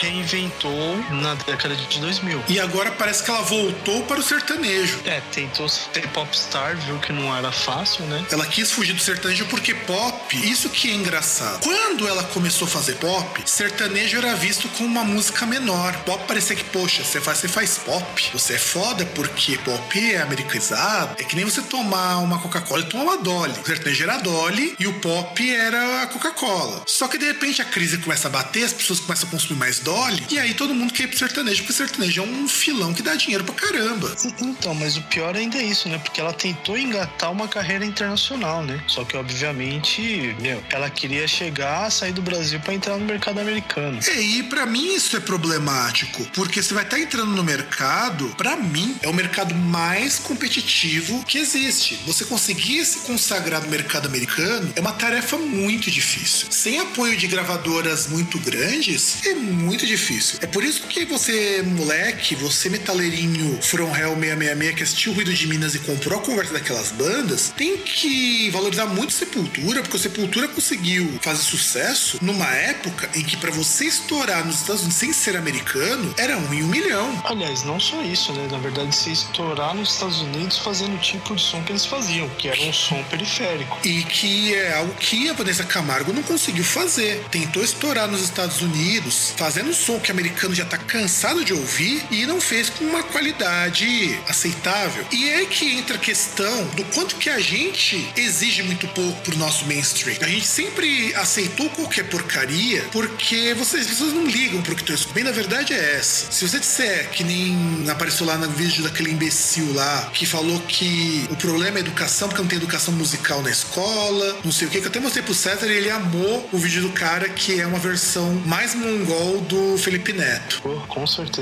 Que aliás, o Felipe Neto fez um vídeo sobre o The Onda que tá muito bom. De agora que ele tá numa fase mais. Agora eu deixei de ser babaca, e até tá interessante, só tá meio estéreo. Mas ele falou uma coisa que é legal. Ele falou assim: você não pode achar porque você gosta de alguma coisa diferente aquilo ali é melhor. E esse é um ponto que eu acho interessantíssimo. Do contrário desse outro cara, que se limitou a cair no que o César disse uma vez, que eu acho. As falas do César antes de, do programa são sempre muito brilhantes e que muitas ele não externa aqui que o cara ficou muito preso, muito arraigado ficou muito arraigado no senso comum. Então, por exemplo, dizer que funk é ruim é chover no molhado, não é não, César? Ah, cara, eu acho que é muito fácil querer falar que funk é ruim, cara, na boa. Por que é? Não tem. Mesma coisa que eu falar que rock emo é ruim. É fácil falar isso, porque é. É um senso comum, é uma coisa que é visível para qualquer pessoa minimamente educada, que eu acho... Ah, é. Eu, eu, eu, acho que, assim, se eu falar que é ruim, beleza, mas tá, mas por que que é ruim? Não, e não é nem dizer o porquê. Mesmo porquês caem no senso comum. Tá, é ruim, mas por que que você está em Que aspecto que é relevante você dizer que algo é? Que é a minha é, bronca é verdade, com... É... Que é a minha bronca, por exemplo, com esses funks atuais. Eu não gosto de funk, o César também não gosta, mas eu respeito muito o trabalho que a Blues Posuda, que MC Carol, que o Bin Laden, até certo ponto, que o Mr. Catra, que o pessoal da Furacão 2000 fizeram. Porque era um trabalho muito mais legítimo, muito mais autêntico do que o que vem sendo feito até agora. Porque o MCG Quinta foi fácil. O cara foi lá, contatou um produtor, o cara fez uma letra com qualquer bosta, aí coloca lá, meu pau te ama, e fala assim, agora essa aqui é uma letra de declaração de amor. E as meninas querem dançar rebolando a bunda e acabou. Não tá preocupado com isso. Não tá preocupado que o cara tá falando que é uma mulher porque o pau, porque quer comer ela. É, é, e é uma coisa que não faz sentido, inclusive. Quando era engraçado, eu ainda botava uma fé, porque ser engraçado tem uma vantagem. Olha só. Quando você pega, por exemplo, um Raimundos, aquilo ali era engraçado pra caramba você escutava Puteiro em João Pessoa, que tem muito mais palavrão do que muita música de funk, aquilo é maravilhoso. Você pegar Velhas Virgens, poxa, Velhas Virgens tem muito palavrão, é machista, é sexista pra caramba, mas é um deboche, não é pra levar a sério. E de repente o cara faz uma música com um tom de música romântica e tira essa coisa da piada, sabe? Perde o sentido e vira qualquer coisa. Aí até o Felipe Neto coloca um questionamento que eu achei muito legal. Se pode ser colocada qualquer letra, por que tem que ser essa? Percebe o problema, César? Mas eu vejo que eu, eu percebo muito das pessoas que criticam, principalmente que criticam funk, porque são pessoas que são muito mais levadas por um viés moralista, que são pessoas castas que não transam, que não batem punheta, que não têm pensamentos sujos, que escolheram esperar. Que nunca enfiaram abacaxi no cu, né? É, que, que nunca viram peito, pinto, bunda. Meu, desculpa, isso é um saco, cara. Meu, se mata. Vai, vai, pra, vai pro raio que o parta na boa. Não vou nem mandar tomar no cu na casa do caralho, porque isso é imoral. Não, e vai que a pessoa Pô, já faz isso. Não, não faz, não faz. O, o, o, grande problema desse tipo de pessoa é que ele não faz isso. Mas, quisesse, mas, mas, fica com vontade, segura o brioco fechadinho, com vontade de dar o rabo. Não, com certeza, isso é desejo reprimido. Isso é desejo reprimido. Então, é, e, isso eu acho um negócio, porque assim, até desse vídeo aí que você citou, você percebe muito mais que o cara critica por ser um bosta moralista, um, um um imbecil de 20 anos que tem que quer quer transparecer ou quer dizer que ele tem uma mente de um velho de 50 anos do que alguém que critica por conta do, do valor cultural ou do valor da mensagem que é passada, tipo, e aí vem com os chavões do tipo, ah, mas a música que você ouve tem a ver com o seu estado de espírito. Estado de espírito é meu pau de óculos, vai tomar no cu. Música é música. Ah, o grande problema na música, e no caso se for fazer uma análise, é você verificar o conteúdo ah, de acordo com, com diversos com diversos conceitos aí no caso. Questão de você pegar a letra, a qualidade, questão rimas, por exemplo, se tem rima, se não tem métrica, são vários conceitos para você avaliar, mas não porque porque é estado de espírito ou coisa do tipo. Porra, desculpa. Não, e vamos ser bem francos. Eu rachava o bico escutando Raimundos. E de vez em quando eu escuto eu rio até hoje. E não tinha Cara, um... eu gosto de Raimundos pra caralho.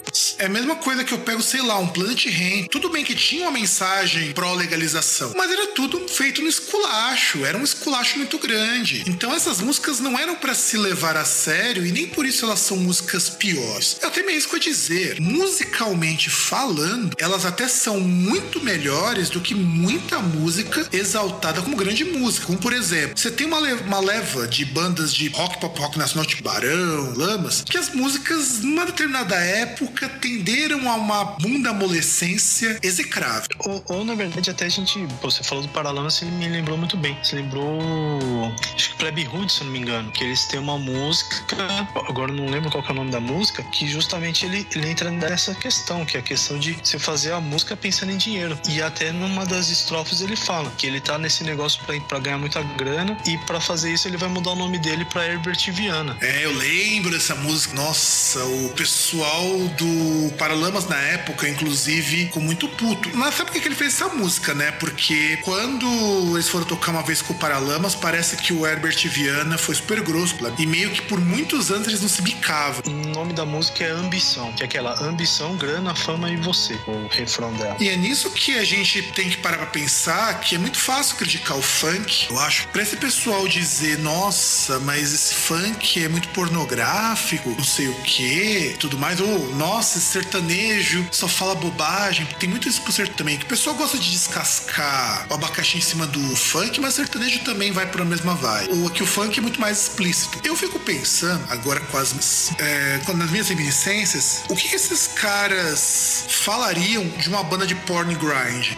Na verdade, não precisa nem ir muito longe, né, cara? Uh, O, o cara ele fala mal de bandas assim, por exemplo, de grupos assim, de funk e tal, mas eu gosto de Motley Crue, por exemplo. De White Snake? Não, não, não, mas, mas White Snake ainda assim tem aquele negócio meloso, ridículo, mais do que o pornográfico. É, entendeu? o, o Wasp tem muito mais. O cara, eles têm uma música que fala pra mina no meio da música calar a boca e ficar chupando a Então, justamente, o que eu tô falando é justamente nesse ponto. Porque, pô, cê, cê- vou citar de novo essa bosta desse vídeo aí que você me passou, que é um negócio que eu fico puto que assim, eu sou totalmente contra você reproduzir estupidez, você propagar ideias estúpidas. Por isso que muitas vezes eu não gosto de ficar citando, ah, que citar Nando Moura e coisa do tipo, porque quer queira, quer não, a gente tá propagando a imbecilidade deles, a gente tá espalhando o cheiro de bosta. E, e isso é um negócio que me deixa irritado, porque pra eles funciona. Eles vão, falam merda e a gente mesmo criticando, a gente propaga a merda que ele fala. Ah, mas é, mas é que tá. Eu, particularmente, não vejo problema de, de falar, porque esse pessoal precisa ser criticado. Eu só entendo, sim, a ideia de que, sim, às vezes você tá dando status pra coisas necessárias. Mas há vezes que esse pessoal fala umas merdas que a gente precisa pelo menos pontuar pra não ficar do jeito que tá. Mas eu concordo. Falar o tempo todo desse pessoal é perder de tempo mesmo. E reproduzir o que eles falam, esse é o grande problema pra mim. Se você reproduzir o que ele fala e ficar toda hora reproduzindo, você tá propagando aquilo que ele tá falando. Mas aí, por exemplo, voltando aí, ah, o que que esse moçoilo fala, né? Que ele reclama e fala: Ah, mas você chega e estão as meninas lá rebolando a bunda, cantando Meu Pau Te Ama, mas aí quando o Vin Diesel chama a menina pro jantar, é assédio. Meu, olha, assim, se isso não é puro e simples moralismo, me diz o que que é. Porque, tipo, o cara ele compara a pessoa que tá ali, num contexto ali, tá numa festa, às vezes tá até bebendo, tá lá se divertindo, dançando e cantando uma música que tem uma frase aí, tipo, com uma pessoa que tá trabalhando e que vem um cara do nada, nada a ver lá e começa a ficar de graça ali, eh, se comportar de forma inadequada com a situação. Não, tem a ver uma coisa com a outra, não encaixa. Essa é uma das coisas que me causa asco desse pensamento, desse, desse moralista, porque você mistura coisas que não fazem o menor sentido. Sim, sim. E na verdade, por esse comentário, já dá pra perceber que quem é contra, a maioria das vezes, faltou na fila de distribuição de bom senso. Quando lá Deus foi criar a pessoa, tinha uma fila de um lugar escrito bom senso. E a pessoa jogou isso no ralo. Sem contar o seguinte, só pra poder finalizar, a gente poder depois ir pro nosso bloco. Eu não acho que nesse vídeo que eu te os, argumentos, os argumentos não, vai. Os pontos que ele colocou, a maioria são pontos até que coerentes se fossem devidamente desenvolvidos. Veja que eu tô colocando se. Esse é um argumento, esse é um argumento importante. Porque quando uma pessoa vai reclamar muito aquele saudosismo babaca, vai falar que, nossa, funk era o que Claudinho Bochecha fazia. Amigo, nem aquilo é o que Claudinho Bochecha fazia, era funk. Funk, se você quiser pegar o funk roots, funk raiz, é James Brown em diante. Todo o resto é continuação, são estilos diferentes. E o funk carioca já é reconhecido como um estilo próprio porque tem características do autor. E não é você achando que aquilo não é funk que vai deixar de ser funk. Não é o funk tradicional, mas é funk. É, é, é, é justamente aquele negócio que eu falei. Por exemplo, você pega o Claudinho Bochecha, eles foram um dos que mais destacaram naquela época com um estilo chamado charme, que deriva um pouco do funk, era um pouco mais, mais lento, ou melody assim tal, que é um negócio mais.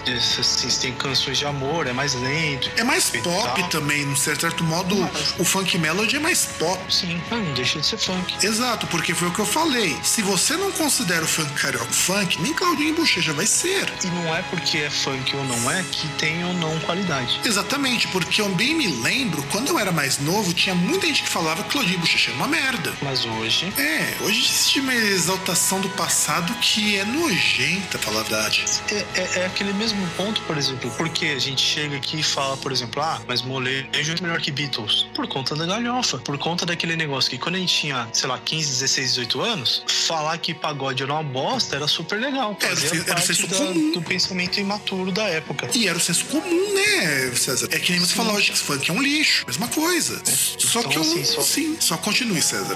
Só que assim, simplesmente chegar e reproduzir senso comum, desculpa, mas não te faz especial. E você que se acha, por exemplo, igual uma pessoa aí que eu conheço, que se acha militante de A, B ou C, grupos A, B ou C, e reproduz um, um vídeo bosta como esse, desculpa, você tá reproduzindo senso comum e em tese você não percebe, mas você tá replicando a mensagem de uma pessoa que marcar é contra até isso aí que você que você faz. É contra isso que você é contra isso que você milita. Só que obviamente você não vai além do a, além da ponta do iceberg, da parte que tá fora d'água.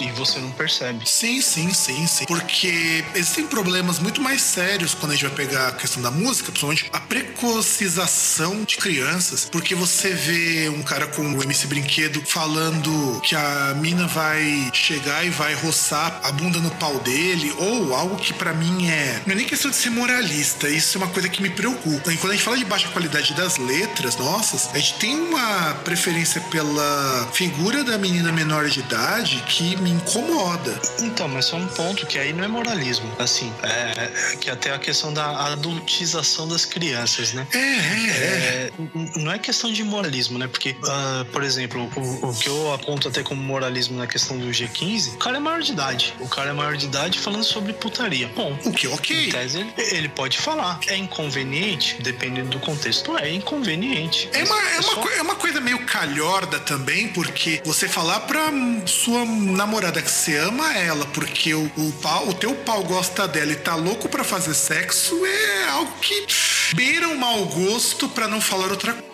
Mas é um negócio que, assim, na alcova até vale, na intimidade até vale, dependendo de como é a relação entre os dois, até vale. Mas é aquele negócio, é um tema que é inerente, que, que, que faz parte do universo adulto, do universo A2. O, o que é diferente, por exemplo, de você pegar uma melody e tal, que aparece lá com uma imagem totalmente sexualizada. Sim, sim. E eu não falo nem desses MC mirins que me preocupam muito, eu falo do tipo, você pega mesmo as canções de sertanejo sertanejo em muitos casos, ou até uns pagodes mais novos, sempre tem aquela figura da mulher, da moça nova, da novinha, que é a mina menor de idade. Isso me preocupa muito, não porque é uma apologia, mas você percebe que o tom não é um tom de deboche. Não é que nem você pegar, por exemplo, uma canção que nem a da Kelly Key, que fala que o cara tava afim dela depois que ela deixou de ser maior, menor de idade, quando ela era menor, o cara não queria nada com ela. Aquilo ali é um deboche, aquilo ali é uma piada. Você não leva aquilo a sério porque o tom daquilo é um tom de brincadeira. Mas... É que até aquele negócio, né? Que ela até chegou a afirmar em alguns momentos que era uma música sobre, parece que um professor que ela gostava, né? Isso, exato. O que é normal, gente, normal. Só que aí que tá. Aí você pega essas músicas que falam da novinha, vem cá, senta no meu pau e coisas do tipo. Não dá. Eu, eu não consigo conceber isso como algo saudável. Pelo tom, se fosse tom de deboche, ok. Se fosse um tom de zoeira, ok. Não quer dizer que eu concorde com isso, que a gente evoluiu muito para permitir esse tipo de. Mas você vai escutar um puteiro em João Pessoa, você vai escutar um expor na manivela, você vai escutar até aquele disco horroroso do Raimundo, só no Foreves, que é um disco horroroso, isso que é muito ruim. Até aquilo ali tem um bom gosto. Até quando você pega aquela música que a, que a moça é menor de idade, o cara resolve dar uns pega, e eles são advertidos lá pelo seu segurança do parque de diversão. E aí ele fala uma frase que para mim ela é lapidar, quando diz que se que fosse, fosse no ano que vem, o que eles estavam fazendo ia, ia, ser normal, mas ela era menor de idade, então isso uma BO. E aí essas músicas não, elas falam que tudo bem. Você pega uma menina de 14 anos, 13 anos, 15 anos, sei lá, porque a gente não tem um referencial de idade, mas eu chuto que é entre 13 e 15 anos, fala, a mina quer dar, vai lá, enfia piroca nela e soca, soca, soca nela, pô. Essa música aí que você citou é Milambi. É, eu nem, eu nem lembrava da música porque eu acho esse disco tão ruim que até esqueço o nome das músicas. Ah, eu gosto da música. É, é, é, que é mais ou menos aquele. Ah, eu gosto. Eu, e eu assumo. Tem coisa porcaria que eu gosto? Tem, eu gosto e pronto, acabou. Não, mas é uma música bem feita e é isso que me incomoda. Raimundos não era isso. Musicalmente não, falando, é ela é muito mais gostosa até pra escutar do que outras músicas do Raimundos. Mas não é música que me desce. Não é ruim. Ruim é o que eles fizeram depois que o Rodolfo saiu, que aí viraram um bando de coxinha, filho da. Mas, por exemplo, assim, é igual você pega, sei lá, um Rafael, eu amo sua mãe do Velhas Virgens. Isso. Você acha? Você vai, você vai chegar, você ter uma namorada e vai falar para ela que não, eu não gosto de você, eu gosto da, da, da, sua mãe. Sua mãe, eu quero comer sua mãe. Porra, não, não existe nenhum universo paralelo onde isso faça qualquer sentido. A não ser que seja um pornozão, cara. Não, não, não, não, não. Então, mas mesmo um pornozão, ele não é realidade. É, é verdade. Aliás, tá, tá, aí um outro ponto, né? Que a pessoa achar que um, um, pornô, por exemplo, que a pessoa vê um pornô, uma coisa do tipo, isso influencia na, na realidade. Por exemplo, a pessoa não vai distinguir a realidade, né? O que é real do que não é. Que, que, é mais ou menos aquele discurso das pessoas que dizem que jogos violentos deixam as pessoas violentas. É exato. É, é, exatamente. Você vai perceber que o discurso é sempre o mesmo, muda só o suporte. Então é a mesma é, coisa. que muda o, o, aquele que você vai atacar, né? Então, o suporte. É o, é o, suporte que você tá atacando. Então, se você fala que games violentos te tornam violento, filmes violentos te tornam violento, filmes pornôs te tornam um tarado, músicas de baixo calão te tornam uma puta que dá pra todo mundo. Que bom que fosse o último caso, porque pelo menos não ia ter tanto de moça reprimida que não tem prazer de tesão com porra nenhuma, porque é colocar na cabeça dela que tem que se reservar pro macho da vida delas. É, e que sexo é sujo, que é só para reproduzir. Mas me preocupa, se, é a única coisa que me preocupa mesmo, eu fico bastante preocupado, é quando fala da questão de menor de idade, porque nem o Mr. Catra, que se depender transa até com jegue, faz uma música desse tipo. É, que aí é aquele negócio, né? Igual você vê aí, é, daqui, que o pessoal até acha normal, eu acho meio estranho, que é, por exemplo, um cara de 18 anos que diz que namora uma menina de 14. Ah, eu acho estranho, cara, de verdade, porque eu já conheci, assim, casos que até que eram bastante normais. Eu só acho que o nosso contexto não permite que algo assim seja normalizado, porque.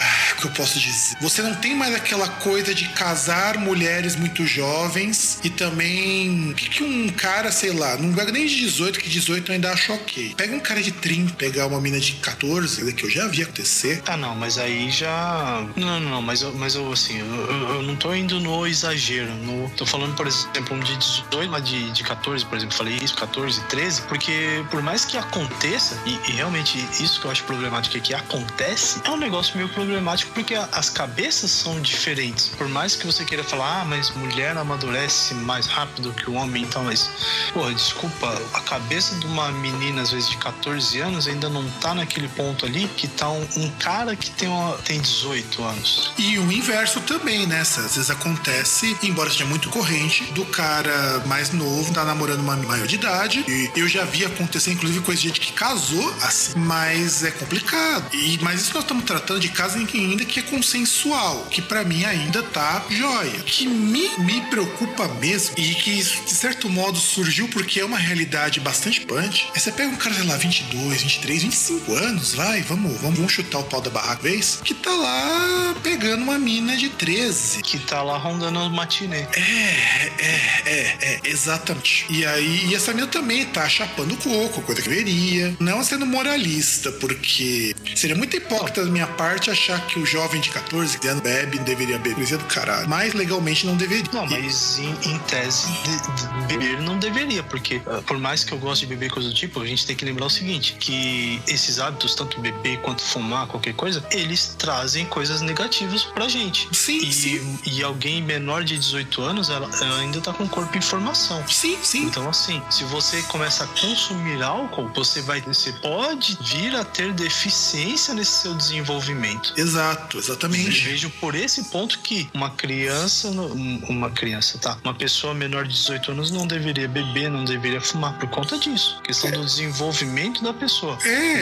Não porque fumar e é aí- feio, é errado. E aí tipo. que você vê, César, por que, que é minha preocupação quando você tem essas músicas de funk que incentivam sexo com meninas mais novas? Porque você vê isso, embora exista casos muito pontuais de músicas ou de retratação de meninos novinhos que saem com coroço. Não quer dizer que não rola, mas é muito pontual isso. Você vê mais o caso lá da menina menor de idade que, como diz na gíria do pessoal, já tá rodada e porque é isso mesmo, a mina quer dar, então. E aí você gera um tipo de padrão comportamental que, se eu tenho uma crítica com relação ao funk, como ele é feito hoje, com isso. É a minha única ressalva que eu falo que tá dando ideia errada e não é nem pra ir no bonde do Bucaque, sendo maior de idade, com o Vanderlei. E vamos pro nosso último bloco, César, porque nós já falamos demais nesse, tá cumprido pra caramba. Duvido que algum ouvinte vai escutar esse programa até o final, mas vamos pro último bloco? É, vamos, né? Se ainda tiver alguém ouvindo.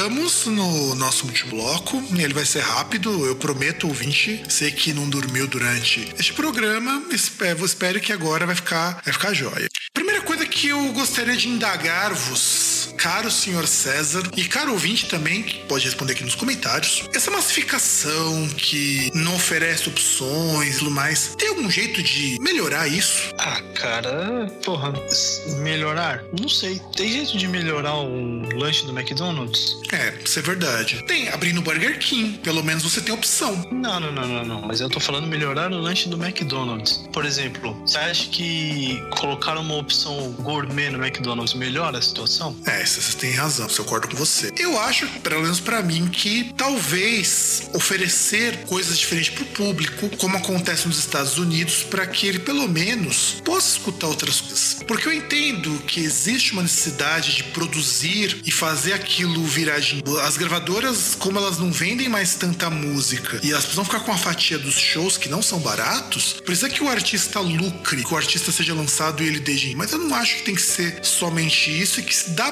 sim pra você oferecer coisas variadas. Porque eu pego um exemplo: que show lota mais? Um show do Iron Maiden ou um show do MC G15? Bom, um show do Iron Maiden. E o que isso quer dizer, no fim das contas? Que é possível você oferecer coisas diferentes para a cultura de massa. Eu não tô querendo falar, assim, de oferecer coisas melhores, embora também seria legal que você pelo menos melhorasse um pouco a qualidade da produção. Porque a cultura de massa, a pessoa consome e ela não tá muito preocupada com o que ela tá consumindo. Mas se você oferece alguma coisa melhor, muito possivelmente os trabalhos que ela vai consumir também também vão ser melhores. O problema é que não existe interesse nisso. É que eu acredito também que tem a ver com, com as pessoas, né? Se não surgem mais bandas também, não surgem mais artistas de outros estilos, aquele estilo que tá no, no auge, ele vai continuar, vai se perpetuar. Concordo, concordo contigo. Tanto concordo contigo que aí eu remeto a minha segunda pergunta, também que para mim é muito, muito importante. Será que a música de massa ela precisa ser tão? E a minha resposta é sim. Ela precisa ser tão, porque senão ninguém consome com a velocidade, com a voracidade e com a falta de senso crítico, como consome um MCG15, um Luan Santana, um Lucas Luco e derivados pasteurizados desses também. Posso discordar de você? Eu acho que não precisa, porque por exemplo nós citamos exemplos de artistas que fazem fizeram música de massa, mas que ainda assim tinham alguma coisa, assim, ou algum conteúdo ou o fato de ter um contexto assim explicado, um contexto aí no caso para aquilo, os fazia não tão ruins quanto. E aí eu entendo essa linha de raciocínio se a gente pensar, por exemplo, no caso de um Michael Jackson. Não só Michael Jackson, você tem outros exemplos aí também de pessoas que fazem, por exemplo, você pegar a letra que não faça lá muito sentido. É, e eu não falo nem de questão de fazer ou não fazer sentido, mas pelo menos ter um mínimo de qualidade. Eu penso, por exemplo, e aí a gente vai ter que voltar para os artistas mainstream americanos, o quanto de produção que você tem numa Rihanna, por exemplo. Eu continuo achando a música dela muito superficial, mas você nota que ali existe um trabalho com um pouco mais de qualidade. A própria Anitta mesmo. A, por mais que ela seja um pop bem, mas bem raso, mas tem algum quê de qualidade ali de produção artística, de produção de letra, que pelo menos a musicalidade é uma musicalidade agradável, mesmo que seja para falar que ela vai ser uma moça que vai chegar na balada e vai tomar o macho da outra, ou que vai chegar e vai se aproveitar de todo mundo, não importa. Tem uma qualidade estética ali que dá para passar. Tem um trabalho, pelo menos, para fazer algo coerente. Tem, tem. Outra, a MC Carol lançou um disco recentemente que as músicas estão muito boas em termos de produção. Tanto que você escuta, você percebe que houve um cuidado, houve um arranjo ali, houve alguém que se preocupou minimamente, houve, em dar uma cara mais musical. A própria Valesca Popozuda, quando ela entrou pro mainstream, você percebe que ela continua fazendo umas músicas bastante questionáveis, mas você percebe que a qualidade da música como produto, já que centrada como tal, tá melhorzinho. Ah, você percebe também que o, o trabalho dela como cantora também ela muda um pouco, né? Tenta melhorar. Tenta, você sente uma mudança ali. Até porque é aí que vai entrar a grande questão, grande problemática. Todos esses cantores, MCG15, é, Maiara e Maraísa, é, Silmara e sei lá o que. Simaria. E Simaria, nenhum deles vai dar. Marília vai, Mendonça. Marília Mendonça, nenhum deles vai passar de dois anos de, de duração. A gente pega mesmo pelo próprio Wesley Safadão. Ele investe para ter um, um, conjunto com ele que são músicos bons. Por isso que ele tá há mais de três anos fazendo show adoidado. Porque todas essas músicas de massa que nós citamos, elas têm um prazo de validade muito curto, às vezes de meses. E quem é mais artista, quem é mais artístico nesse sentido, quem procura dar uma cara mais cuidada, consegue durar um pouco mais de tempo porque é o normal. De repente você pega um artista que começou assim, ele não vai ter carreira musical se ele continuar fazendo a mesma coisa, porque uma hora isso cai de moda. E aí você fica só com quem é realmente o teu tipo de. Posso citar um outro exemplo? Cite. Que aí ele já, ele, ele já tá no, no outro ponto da curva. Ele, Diga. não- ele já tá na, na descendente. Michel Teló. Michel Teló. Quantas vezes você ouviu falar do Michel Teló nos últimos três meses? E olha que ele tá fazendo show pra caramba, mas você não tem uma mudança, não tem uma evolução dele. Não, pior que marcar, eu nem sei se ele tá fazendo tanto show. Sabe quais foram as últimas notícias que saíram dele? Foi que nasceu a filha dele, que ele é casado com uma atriz. As últimas notícias foi, foram do nascimento da filha dele. Porque assim, basicamente ele não lança nada novo há algum tempo. Ele não, não tem nada novo assim de, de acontecimento na carreira há algum tempo. Então se ele faz show, ele ainda faz aquele repertório lá de quando ele estourou. Há um, um, dois anos atrás. Então, olhando aqui no site do Michel Teló, é, você tem razão. Tanto ele tá com menos show, que olhando a agenda de shows dele desse ano, ele só tem, entre janeiro e fevereiro, ele só tem três shows marcados. Um no dia 23 de janeiro, outro no dia 22 de fevereiro e outro dia 25 de fevereiro. Sim. E só citando outro exemplo, por exemplo, Paulo Fernandes, que a gente falou aí no um, dois programas atrás, que ela tava reclamando, por exemplo, que ela teve menos shows por causa da crise. Tirando toda a parte de galhofa que a gente fez e tal, porque é ridículo alguém rico reclamar da crise sendo pouquíssimo atingido por ela, falando, é, assim, falando português bem claro, é, ela já tá naquele ponto que ela é daquelas artistas velhas pro sertanejo. Quem mais quer, quer ver Paula Fernandes? Porque ela não, não tem aquele componente de novidade. O cara quer ver Marília Mendonça, que é a que traz a, a parte nova. E, e até porque ela tem aquele componente novo, que é uma pessoa que não é tão.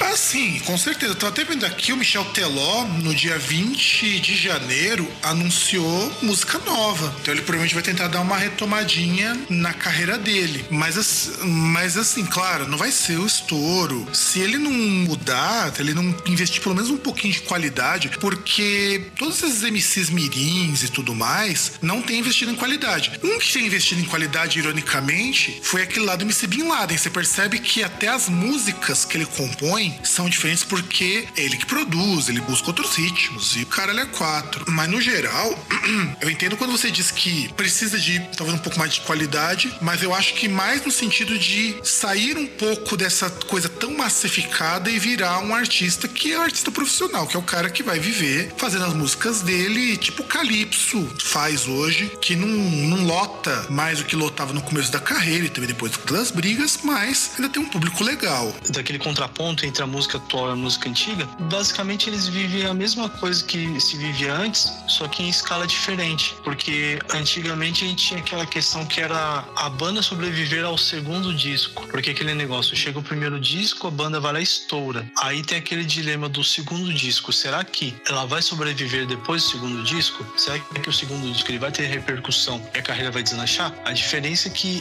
a escala agora, a, o grau de efemeridade, efemeridade se tornou tão acentuado que é você perceber se o cara ele vai sobreviver após o segundo hit, porque ele tem aquele primeiro hit que tem aquela explosão de escala de escala mundial, aquele aquele assim, a, aquele efeito meme, né? Aquele efeito viral, e aí tem que ver se no, na próxima música ele vai ter esse mesmo efeito. Se tiver, beleza. Aí, quem sabe, ele vai conseguir fazer outra, outra coisa, outro disco e se perpetuar. Se não conseguir, ele vai ser esquecido aí, vai viver de show vez ou outra, vai, vai por exemplo, o cara que às vezes faria show no, no rodeio lá de Barretos, que é o maior do Brasil, ele vai fazer show em rodeios de cidades menores, mas ele vai diminuindo aí no circuito até desaparecer. E aí, minha última pergunta é se a educação musical resolveria o problema. Eu já vou dizer que não, porque esse é um grande mito. Na Alemanha, por exemplo, você tem educação musical desde pequeno para a maioria das crianças. Estados Unidos tem educação musical desde cedo. Na Europa, a maioria dos países tem educação musical desde cedo. Mas eu mostrei pro César uma vez o que é hit lá, sobretudo na Alemanha e na Áustria. Nenhum desses países, em momento algum, tem músicas que passam do Rizzi. A gente lembra lá do. Eu não vou nem lembrar, acho que é o Esquero, que tem aquela música lá, o Cabida em Pare. Aquilo foi sucesso no verão de 2014, lá na Áustria. E a música é uma merda, que até tem uma parte cantada em português.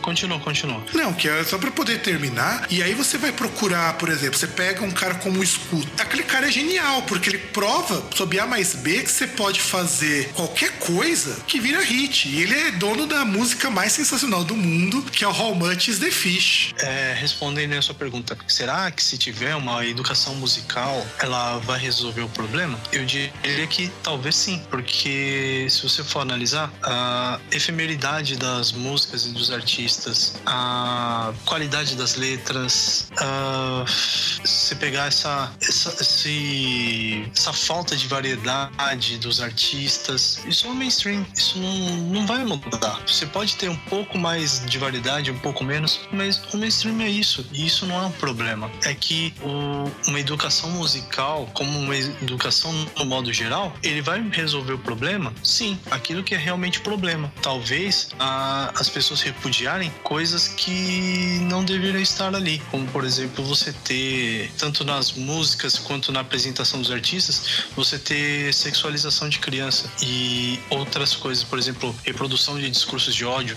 esse tipo de coisas, se tem no mainstream, ele seria evitado. Se tiver, no caso, ele é, é um tipo de coisa que, que é evitado. Agora, questão da, da qualidade de letra dessas coisas, isso não é problema, porque o mainstream é isso. É, talvez ele seria um mainstream até talvez um pouco melhor, sabe? Ou pelo menos as pessoas procurariam por mais qualidade. O mainstream ele seria mais ou menos do mesmo jeito, é que é, é aquela questão, você oscila em, entre os extremos ali e no final você vai ter aquela média. Talvez ele ficaria mais próximo da média do que ele fica dos extremos, entendeu? É, ele, às vezes você tem um mainstream que ele é por exemplo, é, você pegar um. Tá, vou, vou, posso fazer uma. fazer uma blasfêmia aqui, mas, pô, se colocar, por exemplo, um Chico Buarque como mainstream, ele fez alguma música mainstream? Talvez até tenha feito. Mas se fez alguma música mainstream, ele fez o mainstream no, no topo da qualidade. Porque era uma coisa que era trabalhada ali. Porque ele deve ter feito trilha de novela, por exemplo. E trilha de novela é mainstream. É, é coisa para vender. E o que ele fez, com certeza, deve ter tido o top top da qualidade. Da mesma forma que você pode fazer mainstream no, na raspa do tacho da qualidade, músicas com, com letra monossilábica, com gemidos. Mas é mainstream sim, simplesmente. Só não tá próximo da média, tá próximo do, do, do solo, tá próximo do piso. E depois dessa declaração, vocês já escutaram a gente por bastante tempo. E tá na hora de dizermos tchau! Vai, César, diz tchau, vai. Vou me despedir aí, obrigado a você que ouviu. Se quiser, você pode procurar a gente nas redes sociais. Pode procurar no Twitter, no arroba Groundcast. Pode procurar no Facebook, digitando Groundcast na busca. E aí você pode comentar lá. Você pode procurar também no www.groundcast.com.br. Pode comentar lá também no, no post. Pode também, no caso, no nosso e-mail, certo, Fábio? Sim, contato arroba groundcast.com.br ou formulário de e-mail no site, é mesmo. E é isso. Antes da gente se despedir, eu gostaria de dizer que é sempre um prazer tê-lo aqui ouvindo a gente falando. Dê um rate 5 lá no iTunes, porque isso ajuda a gente pra caramba. Podcast a bombar. Indique pros seus amigos, indique para todo mundo que também gosta de música, ou não. E é isso, galerinha. Um grandiosíssimo abraço para todo mundo.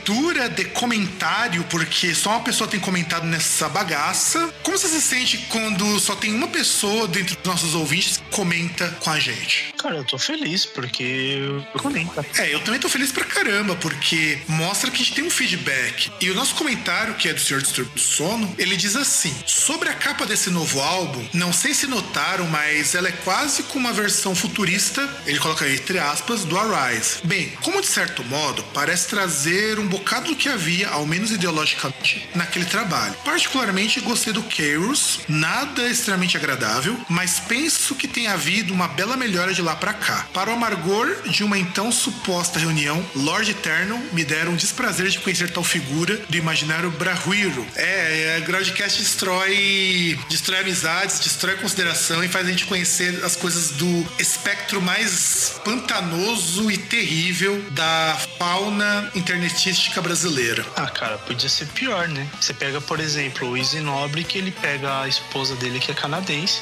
e faz ela ler coisas como Gozei no Dreamcast. Ou Chatuba de Mesquita. Ou Chatuba de Mesquita.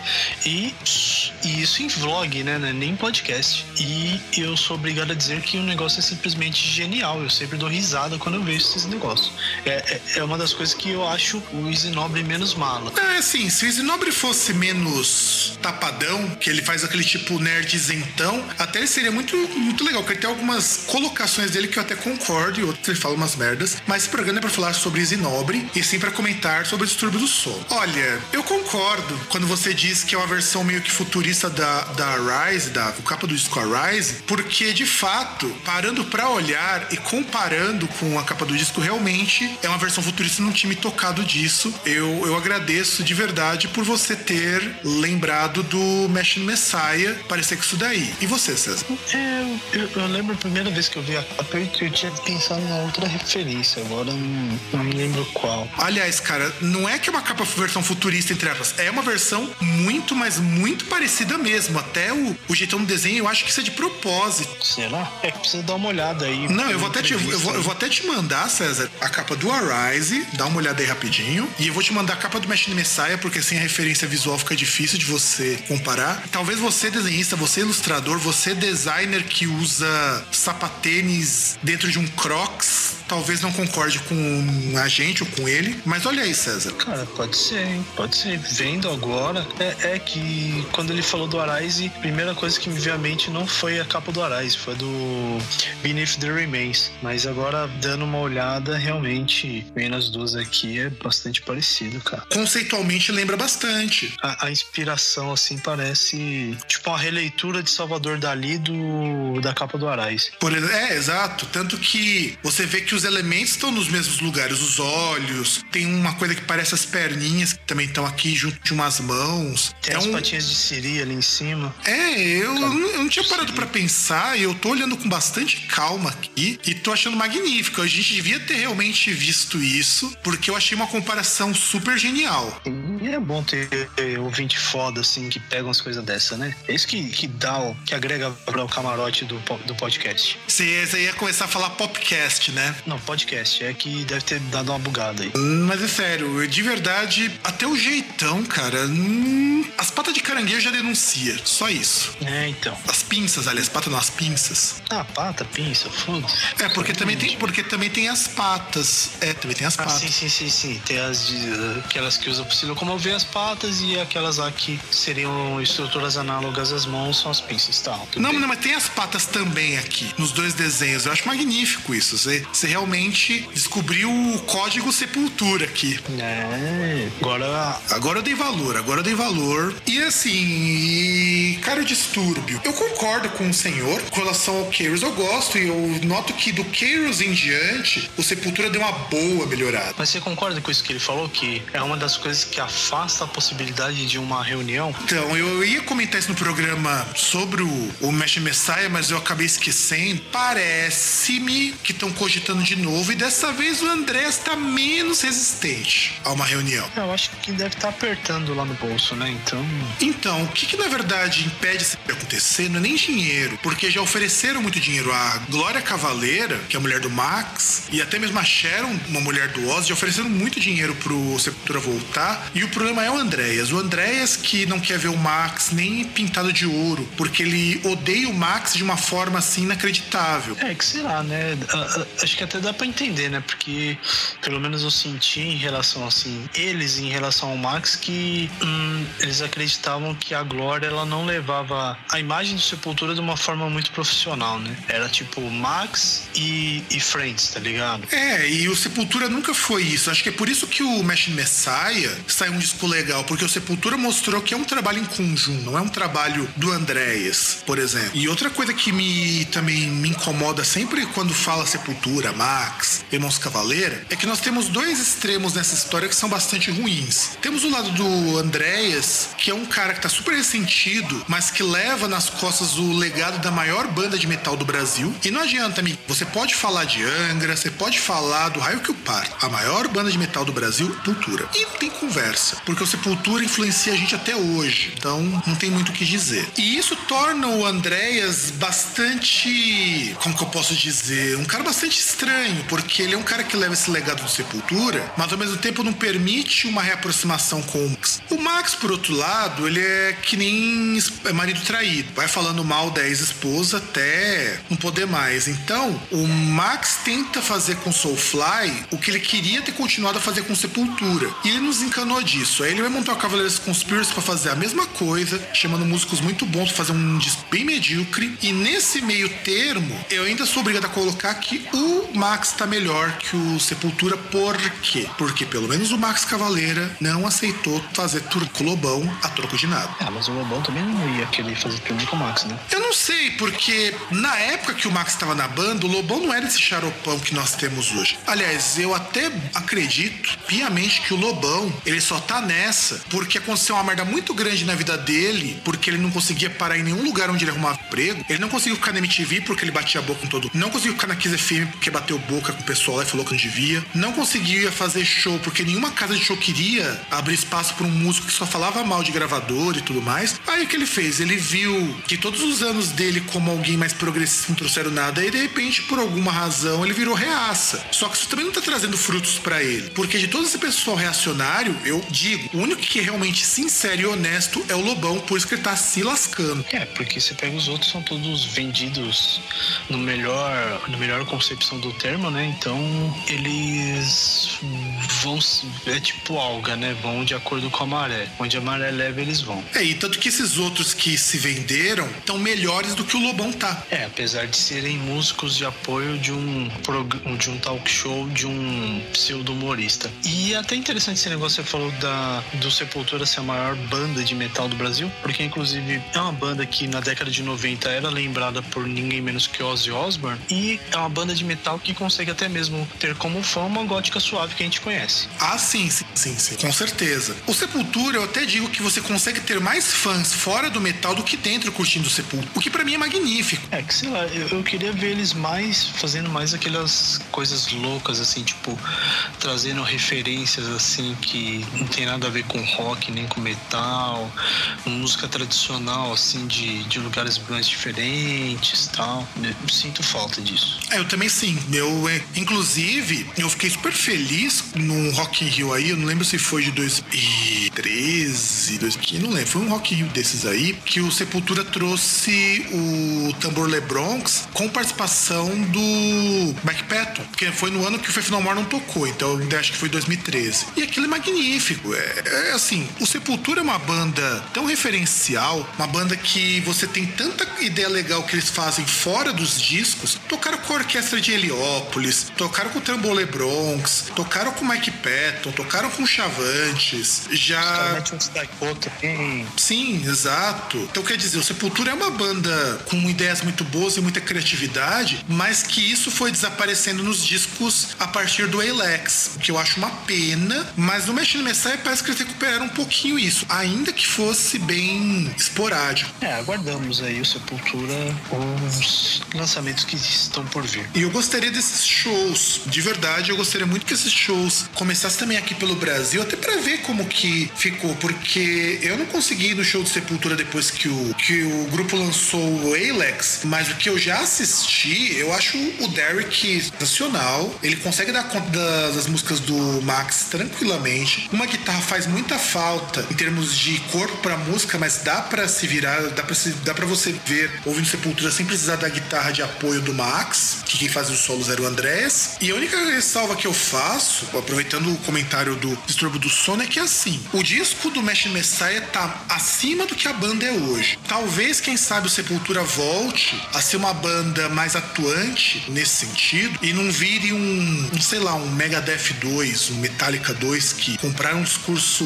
meio liberal e, e ficou a bosta que ficou. Só pra, só, pra, só contextualizar isso, o Max Cavaleira sempre, em toda oportunidade que ele pode, ele dá apoio para grupos com o pessoal da Palestina. Quando teve os protestos aqui em São Paulo, o Max falava que não, é isso aí mesmo, se precisar usar música minha pra, pra dar moral pro pessoal pode usar. E eu nunca vi o Andrés abrindo a boca para isso, até porque ele tá no meio desse monte de reacionário músico que tem contaminado a cena metal como um todo. Então, o Sepultura tá numa vibe que não é a mesma dos fãs, que os fãs rejeitaram essa, essa junção com o Lobão, aquela coisa. Então é só essa ressalva que eu faço, aproveitando o comentário do Distúrbio do Sono, que o Sepultura, o disco dele, tá acima do que a banda é hoje. É que também tem aquele negócio, né? o Andrés ele é Bambi, né? Então já viu, né? O pessoal aí é meio afetado. E uma coisa, uma coisa que eu digo é que eu não acredito vendo o Derek e tal, não dá para acreditar que ele é vegetariano, cara, daquele tamanho. Pois é, pois é, eu descobri isso acho que faz uns dois anos, mas eu não sei se ele é vegetariano há muito tempo, se ele se tornou há alguns anos apenas, porque nunca nunca o pessoal fala quem é vegetariano. Inclusive, muitos desses músicos de metal são vegetarianos. O André Massa é vegetariano. Não, então, mas eu descobri que ele era vegetariano porque eu tive um colega de faculdade que ele era vegetariano. Era não, é, né? Trabalhar, ele era, é, ele é, era porque eu não tenho contato com ele, assim, cotidiano. Mas enfim, um cara vegetariano e tal que trabalhava ali pelos lados do Itaim Bibi e tal, que ele falou que um dia ele foi num restaurante vegetariano lá para aqueles lados e ele encontrou o Derek. Que aliás parece ser um amor de pessoa, o Derek. Toda vez que eu vejo ele conversando com um fã, parece que uma camarada meu já trombou o Derek no meio da rua e ele é muito de boa. E é um cara gigante, o cara tem quase dois metros de altura, pô. Ah, o maluco é um monstro. E, mano, o cara é palmeirense, né, cara? Porra, tem como ser gente ruim sendo palmeirense? O cara é foda. Lembre-se que, segundo dizem as más línguas, o Bolsonaro também é palmeirense. Bolsonaro é campineiro, é viado. Não, não, não, conta. Se bem que eu não posso falar muito porque tem um monte de fascista, inclusive, que é palmeirense. Né? Deixa quieto. Não só palmeirense, né, cara? Não, não, mas palmeirense, inclusive por influência aí, né? né? Tipo, o cara se achando italianão e coisa do tipo, tem um monte de fascista. É, isso eu concordo contigo. Até conheço um que é, e eu acho bastante triste. Mas o importante é que o Sepultura, quem sabe, volte a ser uma banda a ser respeitada. É só isso que eu digo. E fascistas têm lugar reservado no colo do capeta. Exatamente. E bom, agora que nós terminamos essa leitura de comentário, eu preciso fazer um rápido dendo para vocês aqui. Eu participei de um PQPcast sobre álbuns marcantes e eu vou deixar aqui na descrição o link do programa que já tá no ar uma semana, pelo menos dessa leitura de comentário. Vão lá, tá bem legal, tem altas zoeiras e tudo mais. Inclusive, vocês vão ficar bastante surpresos com coisas que eu escutava quando era mais novo. Então, vai o César poder me avacalhar até não poder mais. Mais? Mais ainda. Você vai, vai descobrir que eu curti uns, uns pop bizarro também. Então. Isso nunca foi segredo. É, isso é, é verdade, isso nunca foi segredo. Mas enfim, então é isso, gente. Espero você que ouviu a, os nossos comentários, agradeço. E você já sabe, quer que seu comentário seja lido, manda um comentário aqui pro Groundcast, manda um e-mail lá pro contato groundcast.br, a gente aceita e-mails. Ou se você tem alguma ideia de tema, tem alguma pergunta, alguma dúvida, algum caso existencial, deixa uma mensagem pra gente que a gente vai ler, responder e falar da melhor forma possível. Então, até semana que vem, gente.